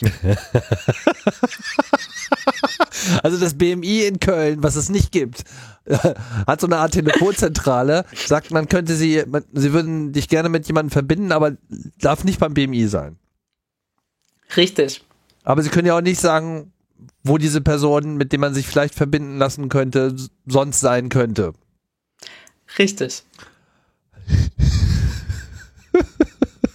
Und da dachte ich mir so, so eine 24-Stunden-Telefon-Hotline, um Leute zu verbinden, ohne zu wissen, mit wem man sich denn da so verbinden kann. Und ohne dass irgendwer in der Behörde auch diese Hotline kennt, denn auch da habe ich wieder rumgefragt, da dachte ich mir so, so eine kaputt gesparte Behörde von McKinsey optimiert, das wäre schon jemandem aufgefallen. ja. Also vor ein paar Jahren hätte ich denen das vielleicht zugetraut, dass sie irgendwie gemerkt, nicht gemerkt haben, dass sie noch eine Telefonzentrale haben, von der niemand was weiß. Aber ich glaube, heut, bis heute hätten die das schon gemerkt. Tja. Und ne, dann war das recht ein bisschen naheliegend, dass das der Verfassungsschutz ist, weil ich meine, die haben auch in 20 Jahren ihre Mitarbeiterzahl verdoppelt und irgendwas müssen all diese Leute ja machen. Und ähm, ich hatte aber irgendwie keinen Beweis dafür, dass jetzt das BMI Köln und das BMI Treptow auch wirklich Tarnbehörden des Verfassungsschutzes sind. Aber ich hatte so eine Menge Indizien und das sah alles sehr komisch aus. Und äh, alle Mitarbeiter haben das aber irgendwie weiterhin abgestritten. Ich habe da wirklich oft angerufen und ich habe da E-Mails hingeschrieben, IFG-Anfragen, Presseanfragen und das hat mich irgendwie aber alles nicht weitergebracht. Über wie lange, äh, diese ganze Ermittlungsgeschichte, über was für einen Zeitraum reden wir da jetzt so insgesamt bis, bis zu diesem Punkt? Also, also von ich habe angefangen zu recherchieren, das war Anfang Dezember letzten Jahres. Mhm. Ähm, an dem Punkt, dass ich das mit dem BMI Treptow und dem BMI Köln rausgefunden habe, das war kurz bevor der erste Artikel erschienen ist, also sprich heute vor zwei Wochen so. Mhm. Ähm, und äh, genau, aber erstaunlicherweise haben Behörden über IFG-Anfragen zu diesem Thema immer sehr schnell reagiert, weil sie nämlich immer gesagt haben, dass sie nichts dazu sagen können. Das war auch ein bisschen auffällig, weil oft wartet man ja auf so eine IFG-Anfrage einfach mal einen Monat und auf einmal geht das in zwei Tagen. Mhm. Und ich war dann so ein bisschen frustriert und wusste nicht mehr, wie ich weitermachen soll. Und ich hatte wirklich noch ganz viele andere Sachen probiert. Es gab irgendwie mal diese Hypothese, dass diese Adresse irgendwie was mit dem NSA-Untersuchungsausschuss zu tun hatte. Und dann habe ich Ströbele eine E-Mail geschrieben, ob ihm die Adresse was sagt. Und dann kam aber immer nur ein Nein zurück. Und ich bin echt an ganz vielen Stellen immer so gegen so eine Wand gelaufen und nicht mehr weitergekommen und hatte irgendwie keine richtigen Beweise. Und dann dachte ich so, ich habe ja diese Adresse in Köln, diese, dieses Postfach. Wo landet denn diese Post eigentlich, wenn ich da was hinschicke? Und in dieser wunderschönen Welt, wo man überall Bluetooth Low Energy reinstecken kann, haben wir ja auch sowas wie AirTags. Und da habe ich mich gefragt, was passiert eigentlich, wenn ich so einen AirTag mal an diese Postfachadresse in Köln schicke? Also AirTag von Apple, dieses kleine, äh, kleine äh, Chip-Knopf sozusagen mit Batterie, den man irgendwo reintun kann und der funkt dann regelmäßig äh, so Corona-Warn-App-mäßig seine ID durch die Gegend und andere iPhones sehen das Ding und können dann äh, diese diesen Ort, wo man dieses Beacon empfangen hat, dann über Apple wieder an die Person weiterleiten, der diesen AirTag gehört. Ganz genau. Und äh, ja, dann habe ich, hab ich mir so einen AirTag gekauft, habe das so verpackt, dass es nicht so ganz offensichtlich war, dass es ein AirTag in der Verpackung ist, weil das soll ja niemandem am Briefkasten auffallen. Also habe ich irgendwie so eine alte Reisezeitung genommen, habe ein Loch reingeschnitten und einen AirTag reingepackt. Und naja, habe das in einem Brief verschickt und das ging natürlich direkter Weg nach Köln und landete dann um 8.30 Uhr morgens äh, am Montag danach äh, im Briefsortierzentrum in Köln-Ehrenfeld. Und ich dachte noch so, ist der falsche Stadtteil, der Verfassungsschutz sitzt irgendwie ein bisschen weiter, das passt nicht. Äh, in Ehrenfeld, da sitzt ja nur Böhmermann. Ähm, und der steckt da wohl dahinter. Richtig, hatte ich echt kurz Schiss. Und äh, wie, wie regelmäßig nee, waren denn die Updates? Also konntest du quasi das Paket die ganze Zeit verfolgen? Es war super krass, genau. Hätte ich nicht erwartet. Also tatsächlich auch so von der Autobahn hatte ich irgendwie im 10 bis 20 Minuten Abstand Pings. Ähm, also ich konnte wirklich sogar tracken, wo der Fahrer zum Pinkeln Pause gemacht hat. Mhm. Krass. Äh, also das hat mich, so, hat mich wirklich so ein bisschen überrascht. Also ich dachte so, ja, ich werde irgendwie Pinks bekommen, wenn das vielleicht in einem so, so Sortierzentrum oder so liegt. Aber nee, ich hatte tatsächlich wirklich Echtzeit-Pings auch von der Straße überall. Gut, da kann natürlich sein, dass der Fahrer ein iPhone hatte und dann hast du das schon. Äh, genau, da ist halt so ein bisschen die Gefahr, dass der AirTag dann irgendwann zum Piepen anfängt oder dass beim Fahrer auf dem Display auftaucht, ja. weil als Postfahrer, was soll man da machen mit einem LKW voller Post? Ja. Ähm, und äh, naja, Montagmorgen um 8.40 Uhr oder so tauchte er dann auf einmal am Gebäude des Bundesamts für Verfassungsschutz auf. und das war der letzte Ping, den ich von ihm hatte. Mhm. Und seitdem hat sich das auch nicht wieder ge gemeldet, das Teil? Nee, 8.37 Uhr war der letzte Ping. Aha. Und die Hypothese ist tatsächlich, dass äh, der Briefträger ein iPhone dabei hatte ähm, weil es, wir haben tatsächlich quasi einen Ping au, wirklich aus dem Gebäude.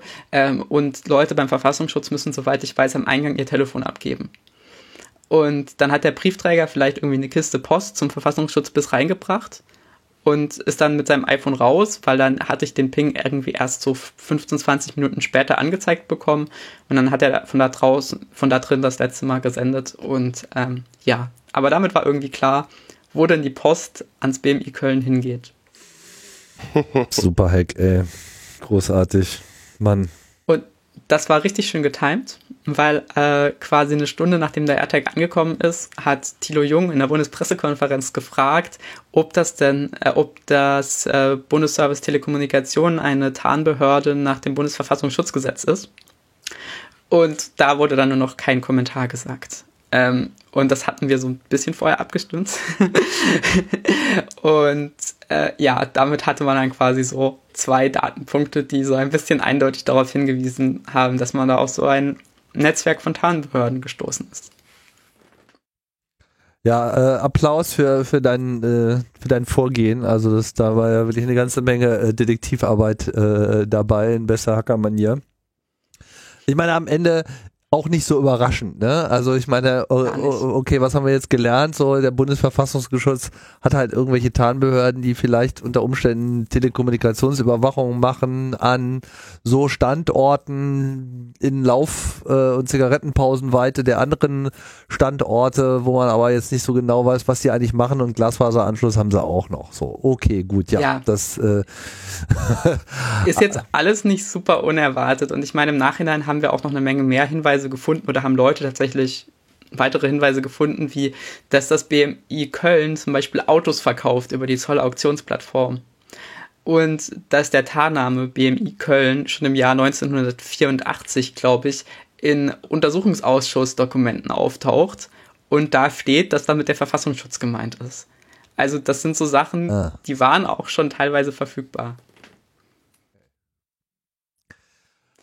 Ja, Mensch, aber witzig ist es trotzdem. Ja, natürlich. Super, äh, super unterhaltsam auf jeden Fall. Kleiner Krimi. Ähm, was ist denn äh, so das, das geplante Endergebnis deiner äh, Strukturierungsarbeit so beim Auslesen der Behördenstruktur? Was, was, was willst du denn da erreichen? Was, was soll denn da am Ende bei rauskommen? Ist ja jetzt nicht nur Hobby, ne? Ähm, genau, also ich meine, erstmal ist natürlich diese sind natürlich diese strukturierten Daten an sich haben irgendwie schon einen ziemlich krassen inhärenten Wert, wenn man darauf basier basierend aufbauend ja wieder eine ganze Menge neuen Krams an Datenvisualisierung, ähm, Lernmaterial und so weiter und so fort bauen können. Und natürlich ist erstmal das Ziel, diese Datenstrukturierung tatsächlich auch wegen der Strukturierung zu machen. Ähm, aber natürlich ist das Endziel, dass man eigentlich ganz viele dieser Stories, wie jetzt eine Bundesservice Telekommunikation, vielleicht da nicht mehr in Bezug auf Geheimdienste, sondern in Bezug auf wie Mittel verteilt wurden, äh, wie Gesetze beraten wurden und so viel besser erzählen kann, weil man nämlich auf Basis von Daten dann diese Stories erzählen kann, die man irgendwie zusammengefügt hat und die man besser verständlich gemacht hat. Und ich habe dann so das Gefühl, nachdem ich schon quasi bei der ersten Recherche über sowas Spannendes gestolpert bin und man jetzt tatsächlich auch bei diesen Geheimdienstsachen immer, wenn man irgendwo dran zieht, wieder was Neues findet, dass es da eigentlich noch ganz, ganz, ganz viel mehr Stories gibt. Und ähm, dass es halt total wichtig ist, dass man damit zumindest mal anfängt, an diesen einzelnen kleinen Maschen von so einem Wollpulli zu ziehen und zu schauen, was passiert. Mhm. Aber es ist ja jetzt nicht dein primäres Ziel gewesen, jetzt irgendwie die Tarnorganisationen der Bundesregierung äh, aufzulisten. Und äh, ich verstehe das jetzt auch so, dass äh, die eigentliche Arbeit an dieser ganzen Strukturierungsgeschichte, wo ja am Ende, ich weiß nicht genau, mit welchen Formaten du dann an die Welt gehen willst oder APIs, aber du willst ja im Prinzip ein System bauen, wo man im Prinzip ähm, offene Daten hat. Genau. So, was weiß ich, wenn ich jetzt eine App baue, die halt in irgendeiner Form den politisch, die politische Arbeit unterstützen will, sagen wir mal, ich habe jetzt hier irgend so NGO und ich suche jetzt irgendwie die richtigen Ansprechpartner, um mein, mein Anliegen äh, für einen bestimmten Bereich, ja, weiß ich, ich will Windräder bauen, mit wem muss ich mich eigentlich unterhalten oder wenn ich irgendwie diese Gesetzesinitiative voranbringen möchte oder diese Reform, mit wem möchte ich denn jetzt hier eigentlich äh, sprechen? So, und dann Ganz einfach genau. ein Werkzeug zu haben, wo man sagen kann, okay, wer könnte denn da zuständig sein? Und dann so, ja, guck mal hier, diese Unterabteilung, tralala, mit den und den Ansprechpartnern und den äh, Telefonnummern und IP-Adressen, dann kannst du dann äh, vorstellig werden, das sind vielleicht die richtigen Leute. Genau, und im besten Fall weiß ich dann auch schon als NGO, mit welchen Lobbyisten sich dieses Referat regelmäßig trifft, äh, was die so zum Thema schreiben und so weiter und so fort. Also es geht wirklich einerseits natürlich darum, erstmal diese Struktur an sich, also einen riesigen Graphen zu haben, aber dann auch super schnell darum, halt einfach alle anderen Daten, die wir so haben als Zivilgesellschaft, an diesen Graph anzuheften. Also wie zum Beispiel also, das neue Lobbyregister, was jetzt aufgebaut werden. Genau, wie zum Beispiel das Lobbyregister oder alle An Antworten, die es auf Frag den Staat gibt. Ja. Weil da hängt ja häufig eine E-Mail-Adresse von einem Referat dran. Und dann kann man diese Daten relativ einfach verknüpfen und dann hast du auch immer eine schöne Verschlagwortung von allen Referaten wäre das Projekt ja vielleicht bei Frag den Staat auch ganz gut aufgehoben. Also ich arbeite mit denen ja auch schon dahingehend zusammen und ich meine, wir planen da auch schon, glaube ich, so ein bisschen zu Sachen zusammen, aber genau, also so Stück für Stück äh, muss man mal schauen, wo das dann am Ende genau landet, äh, weil ich glaube, so ganz alleine werde ich das halt nicht langfristig betreiben können, wenn man schon irgendwie über die erste krasse Story stolpert, wenn man nur die Liste von Behörden importiert. Dann wird das nämlich nie fertig, weil ich immer wieder eine andere spannende Story finde. ja, du hast äh, offensichtlich ganz schön viel Hummeln äh, im Arsch. Nebenbei äh, laufen ja noch diese ganzen ähm, Corona-Sachen, diese Schnelltest-Webseite, äh, die ihr jetzt vor kurzem noch aufgesetzt habt, um so Schnelltests zu äh, scannen. Da hast du doch, glaube ich, auch noch deine Finger mit drin. Ne? Das ist ja genau. so ein Projekt von, von der Gruppe Zerforschung. Vielleicht kannst du zu Zer Zerforschung noch mal kurz was sagen? Genau, wir sind so ein Kollektiv von so knapp zehn Menschen, die halt irgendwie Spaß daran haben, Technik auseinanderzunehmen, Technik zu verstehen und halt genauer hinzuschauen, wie Sachen funktionieren. Und eigentlich war das mal so eine Gruppe von Menschen, die vor allem Hardware zerbastelt hat und irgendwie geschaut hat, wie so ein Fernseher aus China funktioniert und was da für ein Android drauf läuft und wie man das hacken kann. Mhm. Und während Corona wurde daraus dann aber immer mehr, man schaut sich mal zum Beispiel äh, Corona-Schnelltestbuden an und ähm, ja, findet da Sicherheitslücken, die so fatal sind, dass man am Ende quasi ohne irgendwas zu tun die gesamte Datenbank dieser Corona-Schnelltestbuden in der Hand hat. Und ähm, genau, zu, zur Forschung bin ich irgendwie letztes Jahr September gekommen und wir haben da keine Ahnung, Ende letzten Jahres vor allem so eine größere Kampagne gemacht, wo wir uns irgendwie verschiedenste Bildungs-Apps angeschaut haben und einfach geschaut haben, wie kaputt die sind und dabei natürlich super viel gefunden haben. Gleichzeitig aber immer noch so dieses ganze Corona-Thema. Und jetzt zu Ende des Jahres, als wir einen Vortrag für den Kongress aufgezeichnet haben, war irgendwie so das Ding, dass wir uns äh, für das ganze Team Schnelltests gekauft haben. Und äh, wir haben uns Schnelltests gekauft, die richtig scheiße waren, also die irgendwie so eine Erkennungsrate von 16% oder so hatten. Und das hat uns so geärgert, dass es irgendwie keine einfache Möglichkeit gibt zu checken, wie gut Schnelltests sind. Und dann haben wir uns halt mal eben hingesetzt und haben so eine kleine Web-App gebaut, schnelltesttest.de. Und ähm, ja, das war dann so 5. bis 15. Januar oder so haben wir uns halt hingesetzt und haben irgendwie manuell so eine Datenbank vom äh, Paul-Ehrlich-Institut, die diese Schnelltests äh, tatsächlich testen, importiert und haben die mit so Ehren, also so, so Strichcodes, die auf den Schnelltests drauf sind, verknüpft.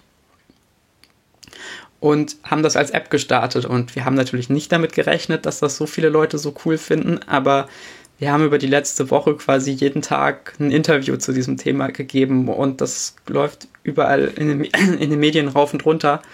Und äh, das unterschätzt man dann immer so ein bisschen ganz schnell, wie groß und wie anstrengend so ein Thema werden kann. Und ist natürlich trotzdem total cool, das gemacht zu haben. Zumal es ja auch so ist, dass äh, es gab ja auch schon solche Webseiten, bloß sie sind einfach nicht auf diese einfache ja. Idee gekommen, das über den ERN-Code äh, zu äh, verknüpfen. Genau. Ähm, wobei es gibt ja auch so Schnelltests, die von so Praxisdiensten versendet werden und so, da sind da gar keine ER1 drauf, ne? Genau, es gibt diese Schnelltests, die halt nur in Apotheken verkauft werden. Die haben dann häufig eine PZN-Nummer, also eine Pharmazentralregisternummer. Die erfassen wir mittlerweile auch. Und dann gibt es tatsächlich auch einzelne Tests, die gar keinen Barcode haben, gerade wenn die halt so eher im professionellen Umfeld eingesetzt werden. Und aber es sind nicht so viele, aber wussten wir vorher auch nicht. Also allgemein war, sind wir natürlich nicht die perfekten Leute, um so ein Projekt umzusetzen, weil ich meine, wir haben alle nicht so super viel Erfahrung mit Schnelltests und wenn dann mehr so mit Schnelltestzentren, wenn wir sehen, dass deren Software kaputt ist. Ähm, aber irgendwie hat das ja niemand so zugänglich vorher gebaut. Und äh, wäre natürlich eigentlich so der Job der Verwaltung mal wieder gewesen. Und dann haben wir uns halt doch hingesetzt und das gemacht, weil wir es ja. wichtig fanden da sind wir wieder im Prinzip am Anfang unseres äh, Gesprächs ne, und der äh, des, des, des bedauernswürdigen Zustands ähm, unserer Behörden im Punkto Digitalisierung. Was ist denn so dein Blick da drauf? Also ich meine, wie reformfähig äh, ist denn dieser Apparat? Hängen die jetzt einfach äh, nur ein paar Jahre zurück und das, das, das wird sich jetzt schon irgendwie einruckeln? Oder hast du so den Eindruck, dass das irgendwie so ein systemisches, generelles oder vielleicht auch kulturelles Problem ist. Was, was meinst du, woran hakt es denn da? Wir haben uns die Frage hier auch schon öfter mal gestellt. Mich würde da mal deine Perspektive äh, interessieren. Also grundsätzlich ist erstmal alles kaputt. Ja. ähm, also das sehen wir ja auch alle irgendwie so. Und äh, ich finde, man kann das halt so auf so zwei Kernpunkte runterbrechen. Und das eine ist natürlich die fehlenden Kompetenzen. Also sehen wir ja, dass es irgendwie in der Verwaltung zum Thema Digitalisierung irgendwie quasi keine Inhouse-Kompetenzen gibt, mhm. ähm, sondern wir haben da viel Generalisten. Ist ja auch so ein bisschen die Idee der Verwaltung lange gewesen, dass man irgendwie viele Verwaltungswissenschaftlerinnen und viele Juristinnen hat, aber nicht so viele Leute, die sich irgendwie tatsächlich mit Digitalisierung auskennen. Und der andere Punkt ist, dass wir Strukturen haben, die dazu führen, dass ja einige wenige Entscheidungen treffen, auch Entscheidungen treffen, die sie vielleicht nicht vollständig verstehen. Und das bedeutet natürlich dann, dass man irgendwie Leute hat, die nicht so viel Ahnung haben, die sich irgendwie was ausdenken. Und dann hast du Leute, die nicht so viel Ahnung haben, die darüber entscheiden. Ähm, und wir müssten diese beiden großen Punkte angehen, nämlich einmal in den Behörden ganz viel Know-how aufbauen, also sprich Leute, die tatsächlich wissen, wie man, wie Digitalisierung funktioniert. Und damit meine ich jetzt nicht so Leute, die irgendwie so ein bisschen äh, Design Thinking spielen können in der Verwaltung, sondern tatsächlich Leute, die Sachen auch umsetzen können, die Produktdesign können und so weiter und so fort. Also alle Kompetenzen, die man in so einer digitalen Welt halt braucht, in die Verwaltung reinzuholen und dann den Leuten aber auch den Freiraum zu geben, damit die tatsächlich das machen können, was sinnvoll ist. Denn das sind ja häufig Menschen, die vorher in einem Umfeld gearbeitet haben, wo man ihnen relativ viel Eigenverantwortung gegeben hat und wo man irgendwie Leuten zutraut, dass sie irgendwie selber wissen, was richtig ist und was sinnvoll ist zu bauen und wo man nicht auf diese klassische Verwaltungsstruktur setzt, wo man irgendwie Leute hat, die zwar irgendwas machen, aber dann geht das über so eine ganz lange Leiter bis zu der Person, die das entscheidet. Und dann entscheidet die das ohne super viel Fachkompetenz zu haben. Ich glaube, wenn man diese beiden sich an diesen beiden Schrauben dreht, dann könnte man zu einem Punkt kommen, dass staatliche Digitalisierung gerade auf Bundesebene funktionieren könnte. Anders wird schwierig. Naja gut, aber ich meine, wenn du jetzt einen Brief bekommen würdest, meine, dich haben sie ja erstmal rausgeschmissen, als du dich dann entsprechend verhalten hast, aber vielleicht liegt das auch daran, dass du immer so frech bist.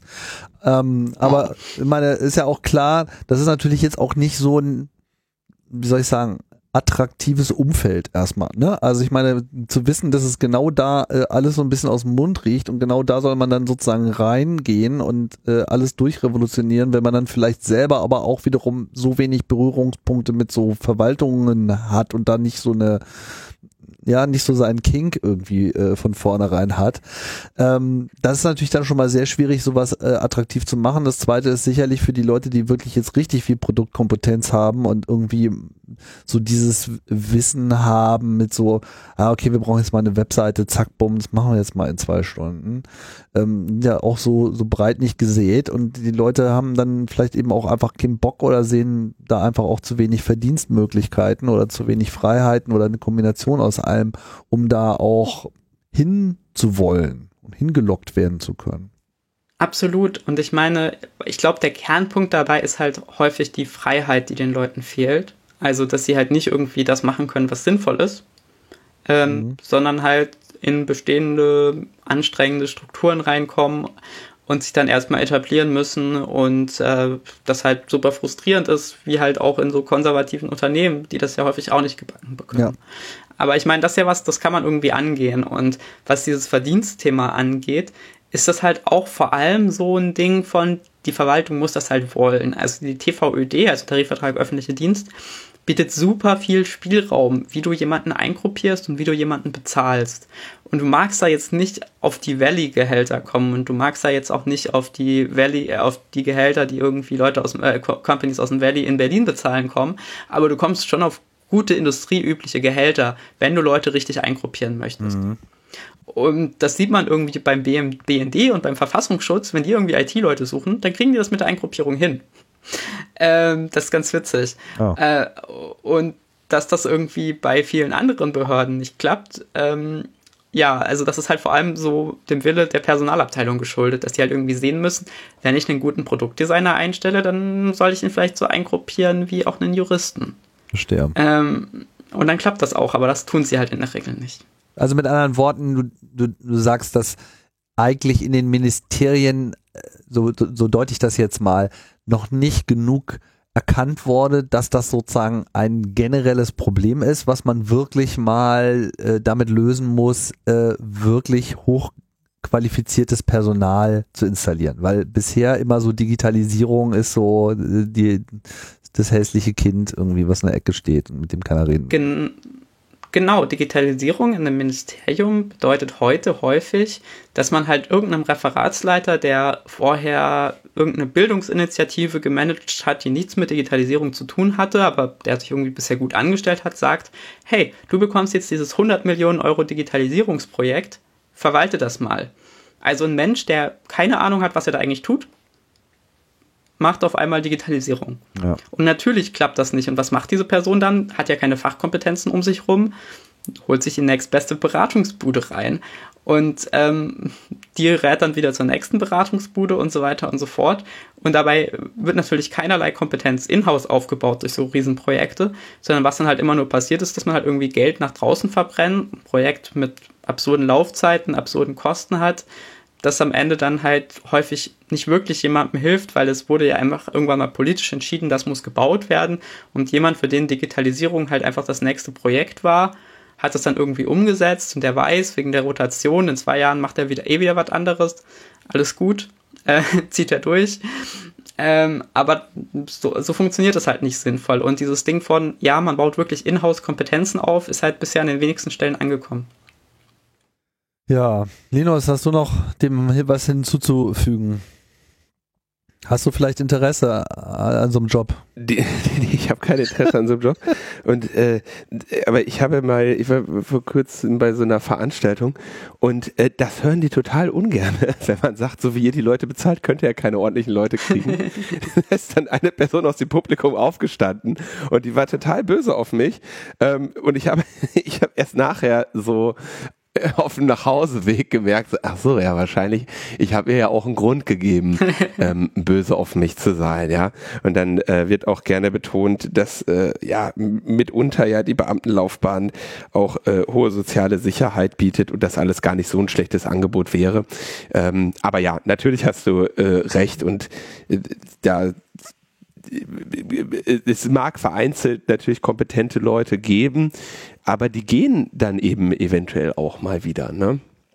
die äh, sogenannten Valley-Gehälter, ja, die sind ja auch, also mh, hm, wenn man sich mal überlegt, so kompliziert ist IT ja dann auch nicht, ja, also finde ich zumindest, äh, ist tatsächlich auch immer erschreckend simpel, dann doch, ja, ähm, dass ich ähm, etwas überrascht bin, mh, hm, ja, wie hohe Gehälter dann teilweise eben für, ja, in meinen Augen dann Trivialaufgaben äh, gezahlt werden. Ne? Also es ist, ich würde jetzt sagen, mal die in der Wirtschaft gezahlten IT-Gehälter, die sind primär Ausdruck eines Mangels, ja, also eines Marktmangels, dass es wenig Leute gibt, die diese ähm, Kompetenzen haben, ja.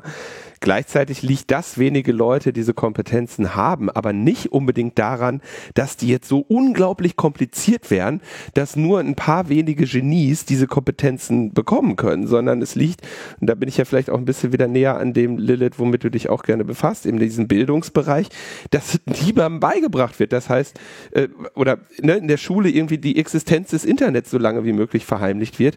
Ähm, das heißt, die Menschen, die jetzt irgendwie in Frage kommen in solche Positionen, Positionen äh, zu gelangen, die diese Kompetenzen haben, die haben die irgendwo anders her. Ja, also die haben die nicht in der normalen Schulausbildung in, in nennenswertem Ausmaß mitbekommen und deswegen sind sie auch selten, wäre jetzt so meine meine Einschätzung. Würdest du das auch so sehen oder 100 äh, hältst du dich für genial? Nee, absolut nicht. Ich meine, ich habe mich einfach nur früh angefangen mit diesen Themen zu beschäftigen und ich meine, ja. ich kann das alles auch nicht so unfassbar gut.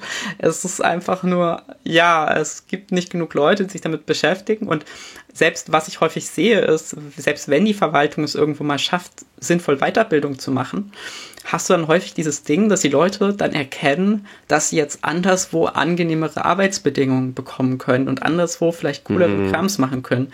Sprich, selbst wenn die Verwaltung es mal schafft, sinnvoll Bildungsangebote zu machen, was tatsächlich schon passiert ist, gehen diese Leute dann häufig nach diesen Weiterbildungen. ich bin frei, ich, ich kann etwas, Computer. Mhm. Also es ist sicherlich nicht. Ich kann meinen alten Job wegautomatisieren. Es ist sicherlich nicht einfach jetzt so. Also ich meine, äh, ich will gar nicht hier so rausgehen und sagen so, ja selber schuld, ihr müsst ja nur hier irgendwie da mal äh, ein bisschen am Personalschlüssel drehen und dann läuft das schon von alleine. Das, das ist es natürlich nicht, sondern es ist natürlich eine. Kurzfristig schon, langfristig müsste man halt, ne, muss die, muss, muss, wenn du sagst, wenn du erkennst, dass du einen Mangel an einer bestimmten Kompetenz nicht nur in der Verwaltung, sondern in der gesamten Gesellschaft hast, dann ne, dann kannst du halt in Deutschland sagen, ja, okay, jetzt bezahlen wir mehr. Oder in China gehen sie halt hin und sagen, wo haben wir Platz? Ah, da hinten ist Platz, bau da mal eine Universität hin. Ja. Weißt du? Und äh, sorg mal bitte dafür, dass hier in vier Jahren ähm, pro Jahr äh, oder pro Semester oder jedem zweiten Semester 4000 äh, Informatikmaster rauspurzeln. Die können wir gerade gebrauchen. Ne, also das, diese, also der Missstand ist ja offensichtlich, der wird von allen die ganze Zeit beklagt, aber du siehst nicht, dass irgendwo mal Schritte geleitet, äh, eingeleitet werden, dass sich das in zwei Jahrzehnten wenigstens mal ändern könnte in Deutschland. Ja, absolut. Und auch dieses Ding von, dass ähm, die Verwaltung wahrnimmt, dass man ganz viele Rollen bei ihnen in der Zukunft nicht mehr brauchen wird, weil man halt viele Sachbearbeiterinnen in dem, was sie Tag für Tag tun, wunderbar automatisieren kann. Das will natürlich nicht so viele Leute hören so, aber am Ende des Tages, wenn man sich halt so Aufgaben gerade auf Kommunalebene anschaut, dann, äh, wenn man das mal ernsthaft durchziehen würde, wäre da halt ein sehr hoher Automatisierungsgrad notwendig und dass es deswegen völlig klar ist, dass man irgendwie anfangen muss, sich all diese Digitalkompetenzen, die irgendwie die Basisinfrastruktur unseres Staates bilden sollten, auch mal reinzuholen in die Behörden, statt zu sagen, ja, ja, Digitalisierung wichtig, machen wir jetzt auch was, rufen wir mal gerade die kleine Agentur von nebenan an, dann bastelt die uns da was und dann haben wir Digitalisierung auf unserer Liste abgehackt. Dann sind wir digital und machen noch immer dasselbe. Ähm, das diese komplette Idee von Digitalisierung als gesellschaftlicher Wandel fehlt halt. Genau, und darauf wollte ich ein bisschen hinaus. Das ist letztlich natürlich auch die Schuld der Gesellschaft, ne? weil äh, dieser Druck auf die Politik in dem Sinne ja auch nicht groß war, sondern dieses ganze, ach ja, digital, ich habe doch mein Faxgerät und so, das ist doch schon digital genug.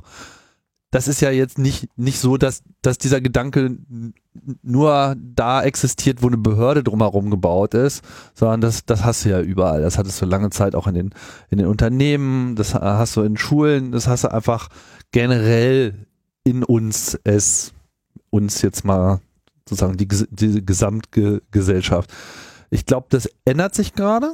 Das kriegt gerade eine Beschleunigung hat sicherlich noch nicht den Speed und die Qualität, die wir gerne sehen würden, aber ähm, es fängt langsam an zu, zu klingeln. So. Und ähm, bin zuversichtlich, dass, dass sich da in den nächsten Jahren äh, etwas in Bewegung setzt. Ob wir damit glücklich sein werden und ob das ausreichend ist, da habe ich noch so ein bisschen meine Zweifel.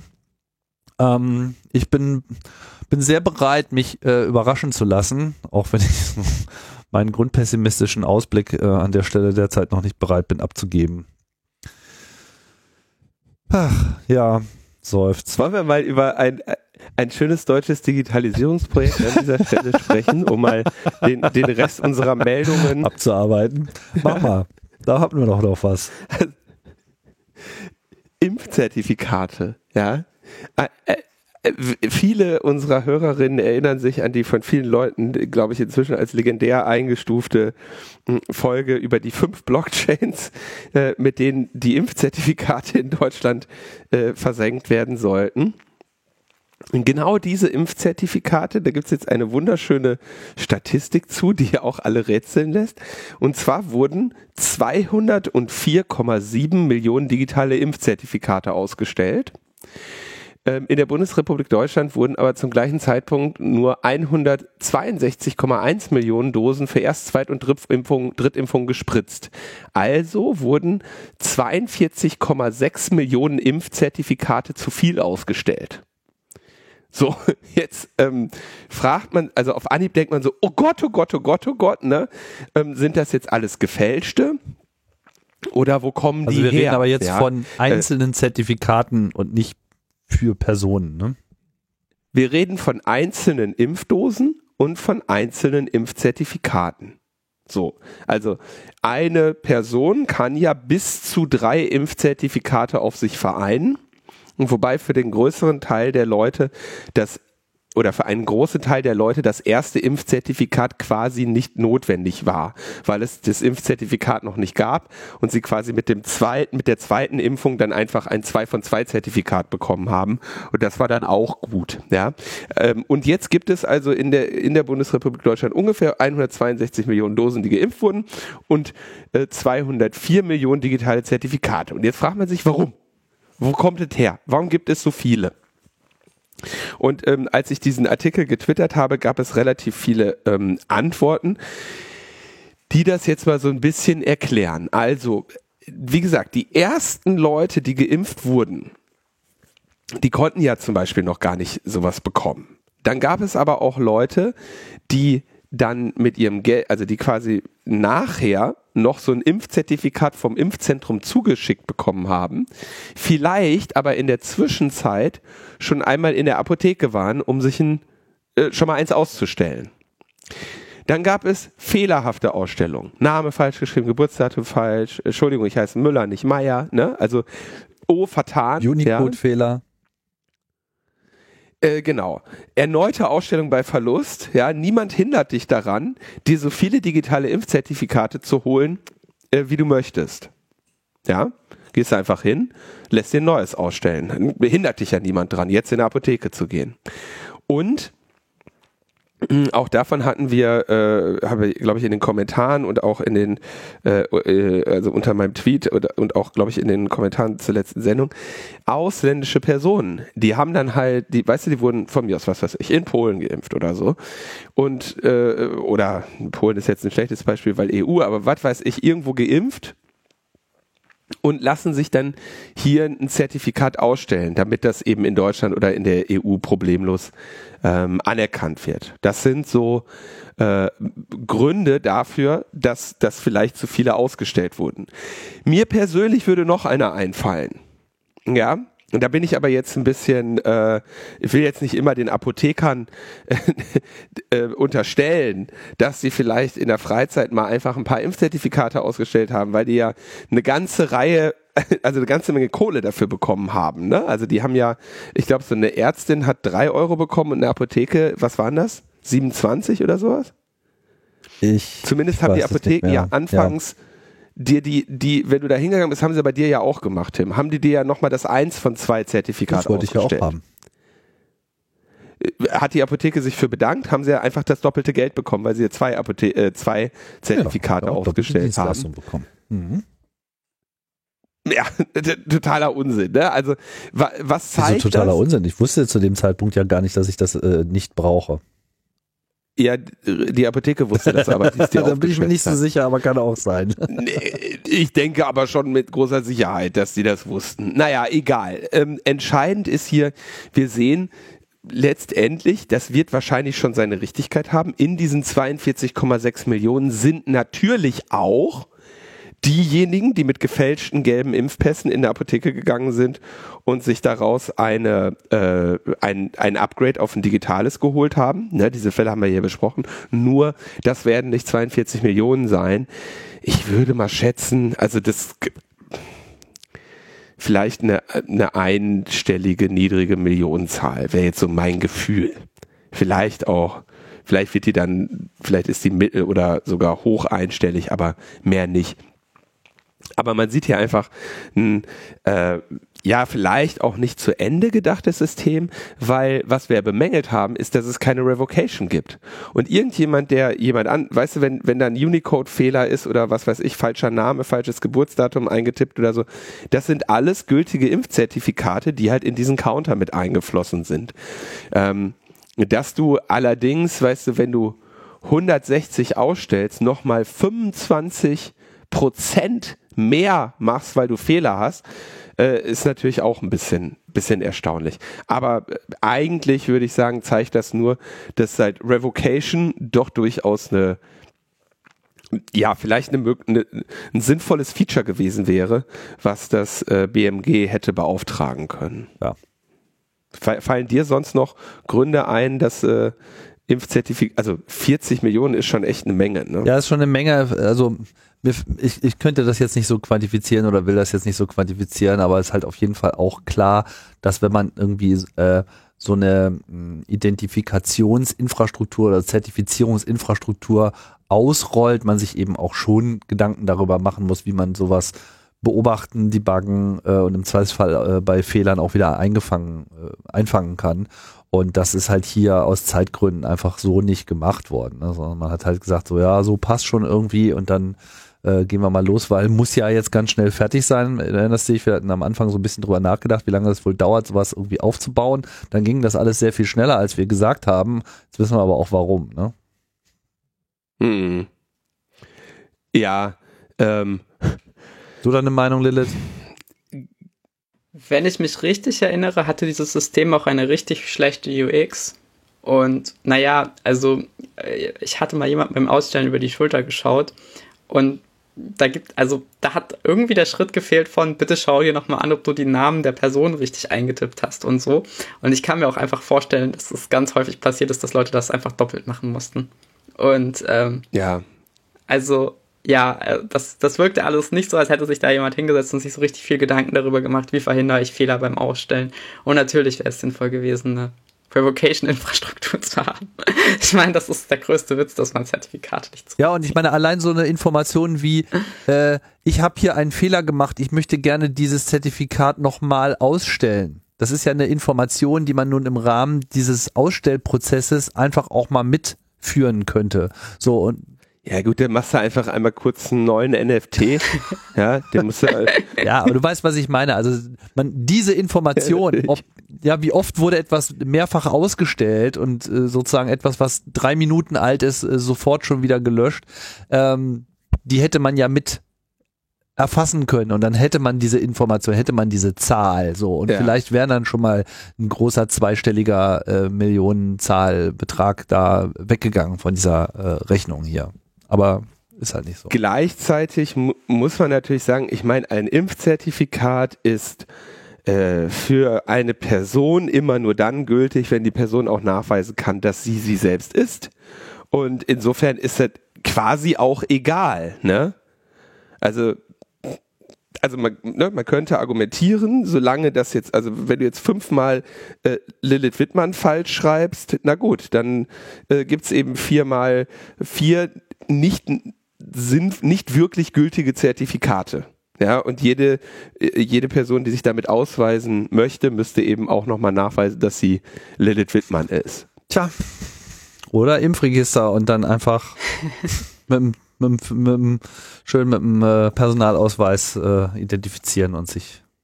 Das muss man natürlich auch jetzt dazu sagen. Das ist eben natürlich auch ein Phänomen von, man hat kein Impfregister. So, das ist ja eigentlich auch erstmal positiv. Also so dramatisch, so schlimm ist es nicht, aber es, es ist ein, ein Testament für die, für die Qualität dieses Prozesses, ne, wenn da so viele Fehler offenbar bei auftreten.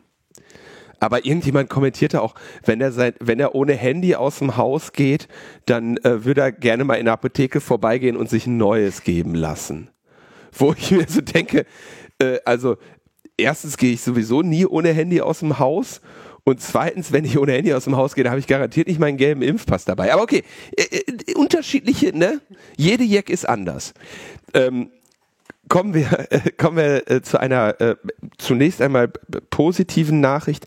Julian Assange darf in, in Berufung gehen zu seinem äh, zu seiner zu der Gerichtsentscheidung, dass er äh, äh, liefert werden soll. Ja, also es wird jetzt vor den vor das höchste britische Gericht gehen, den den Supreme Court, ob Julian Assange ähm, ausgeliefert wird an die USA oder nicht. Ja, da wollen wir mal hoffen, dass vielleicht das höchste Gericht in, in UK noch irgendwie äh, halbwegs alle äh, äh, Tassen im Schrank hat, denn was, was drohen dem 173 Jahre Haft oder so. Ähm. Und ich nehme auch an, er hat schon angekündigt, dass er das tun wird. naja, das haben sie ja überhaupt erstmal er, äh, erstritten, dass sie das ja. dürfen. Ja. Mhm. Ähm, dann gibt es ein interessantes äh, Urteil des BGH, ähm, Facebook hatte ja von Beginn an eine Klarnamenpflicht. Und jetzt haben hier äh, mehrere Personen äh, gegen Facebook geklagt, dass sie ihre Facebook-Profile unter Pseudonym betreiben dürfen. Ähm, allerdings müssen sie dem Unternehmen ihre wirklichen Namen angeben. Aber sie dürfen quasi, also sie dürfen quasi sagen, was weiß ich, ich bin Mickey Mouse äh, oder mein Profil heißt Mickey Mouse und hier ist mein Ausweis, wer ich wirklich bin. Ja, ähm, und das gilt aber nur für Profile vor 2018.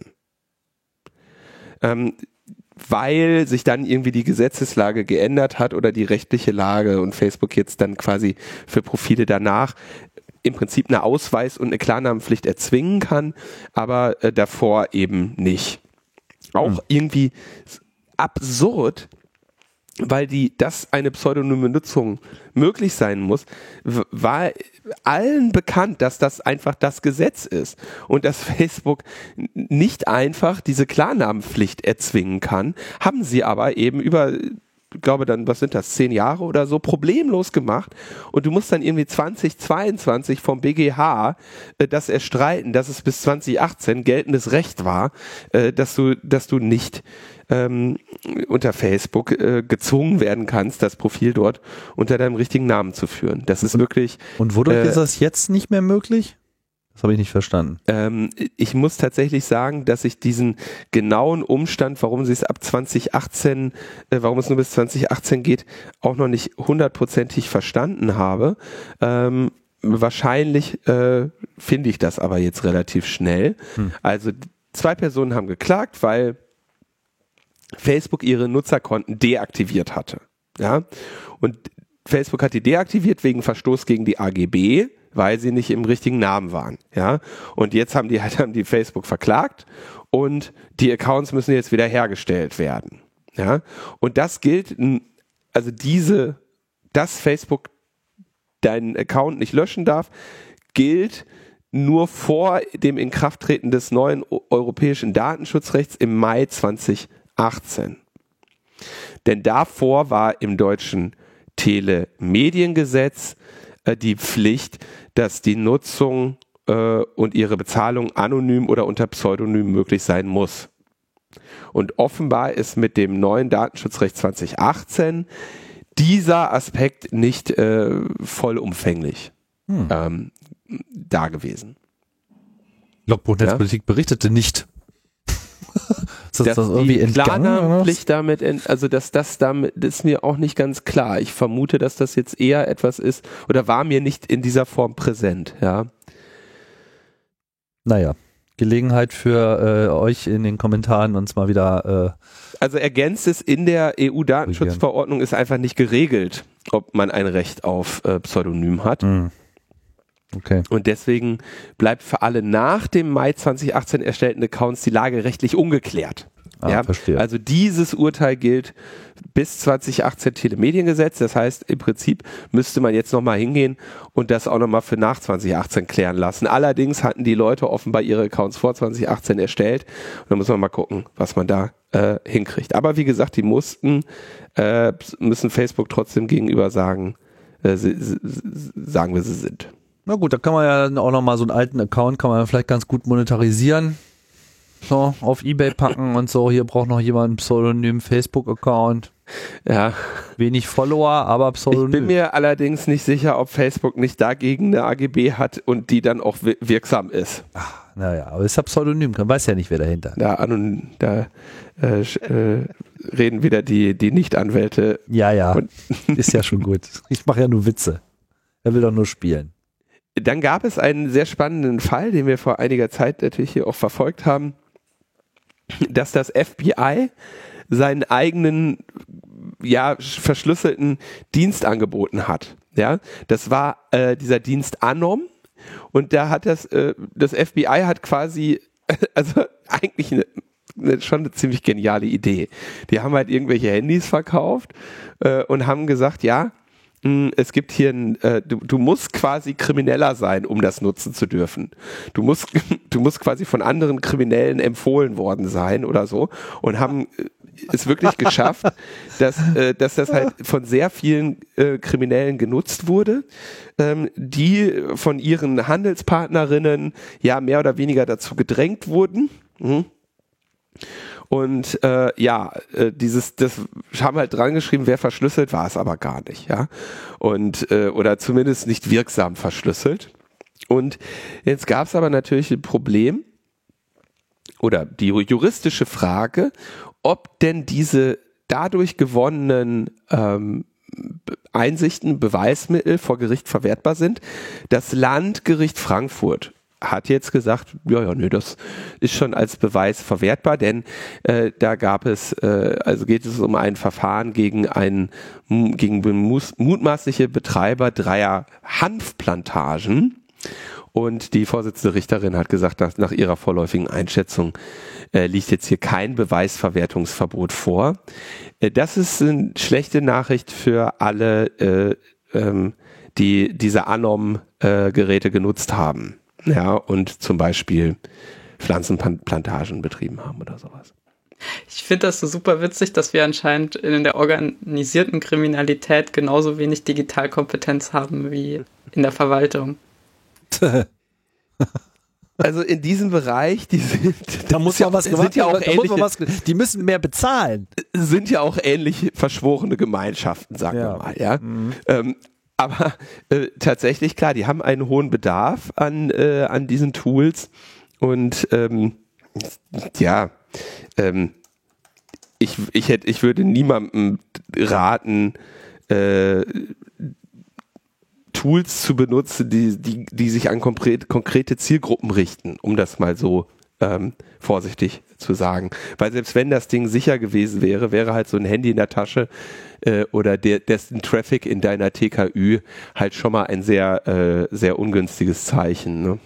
Naja. Äh, Telegram wird erstmal nicht abgeschaltet. Nancy Faeser hatte das ja zu Beginn relativ früh mal angesagt, dass es jetzt irgendwie äh, äh, dass sie bereit wäre, Telegram halt ähm, abzuschalten.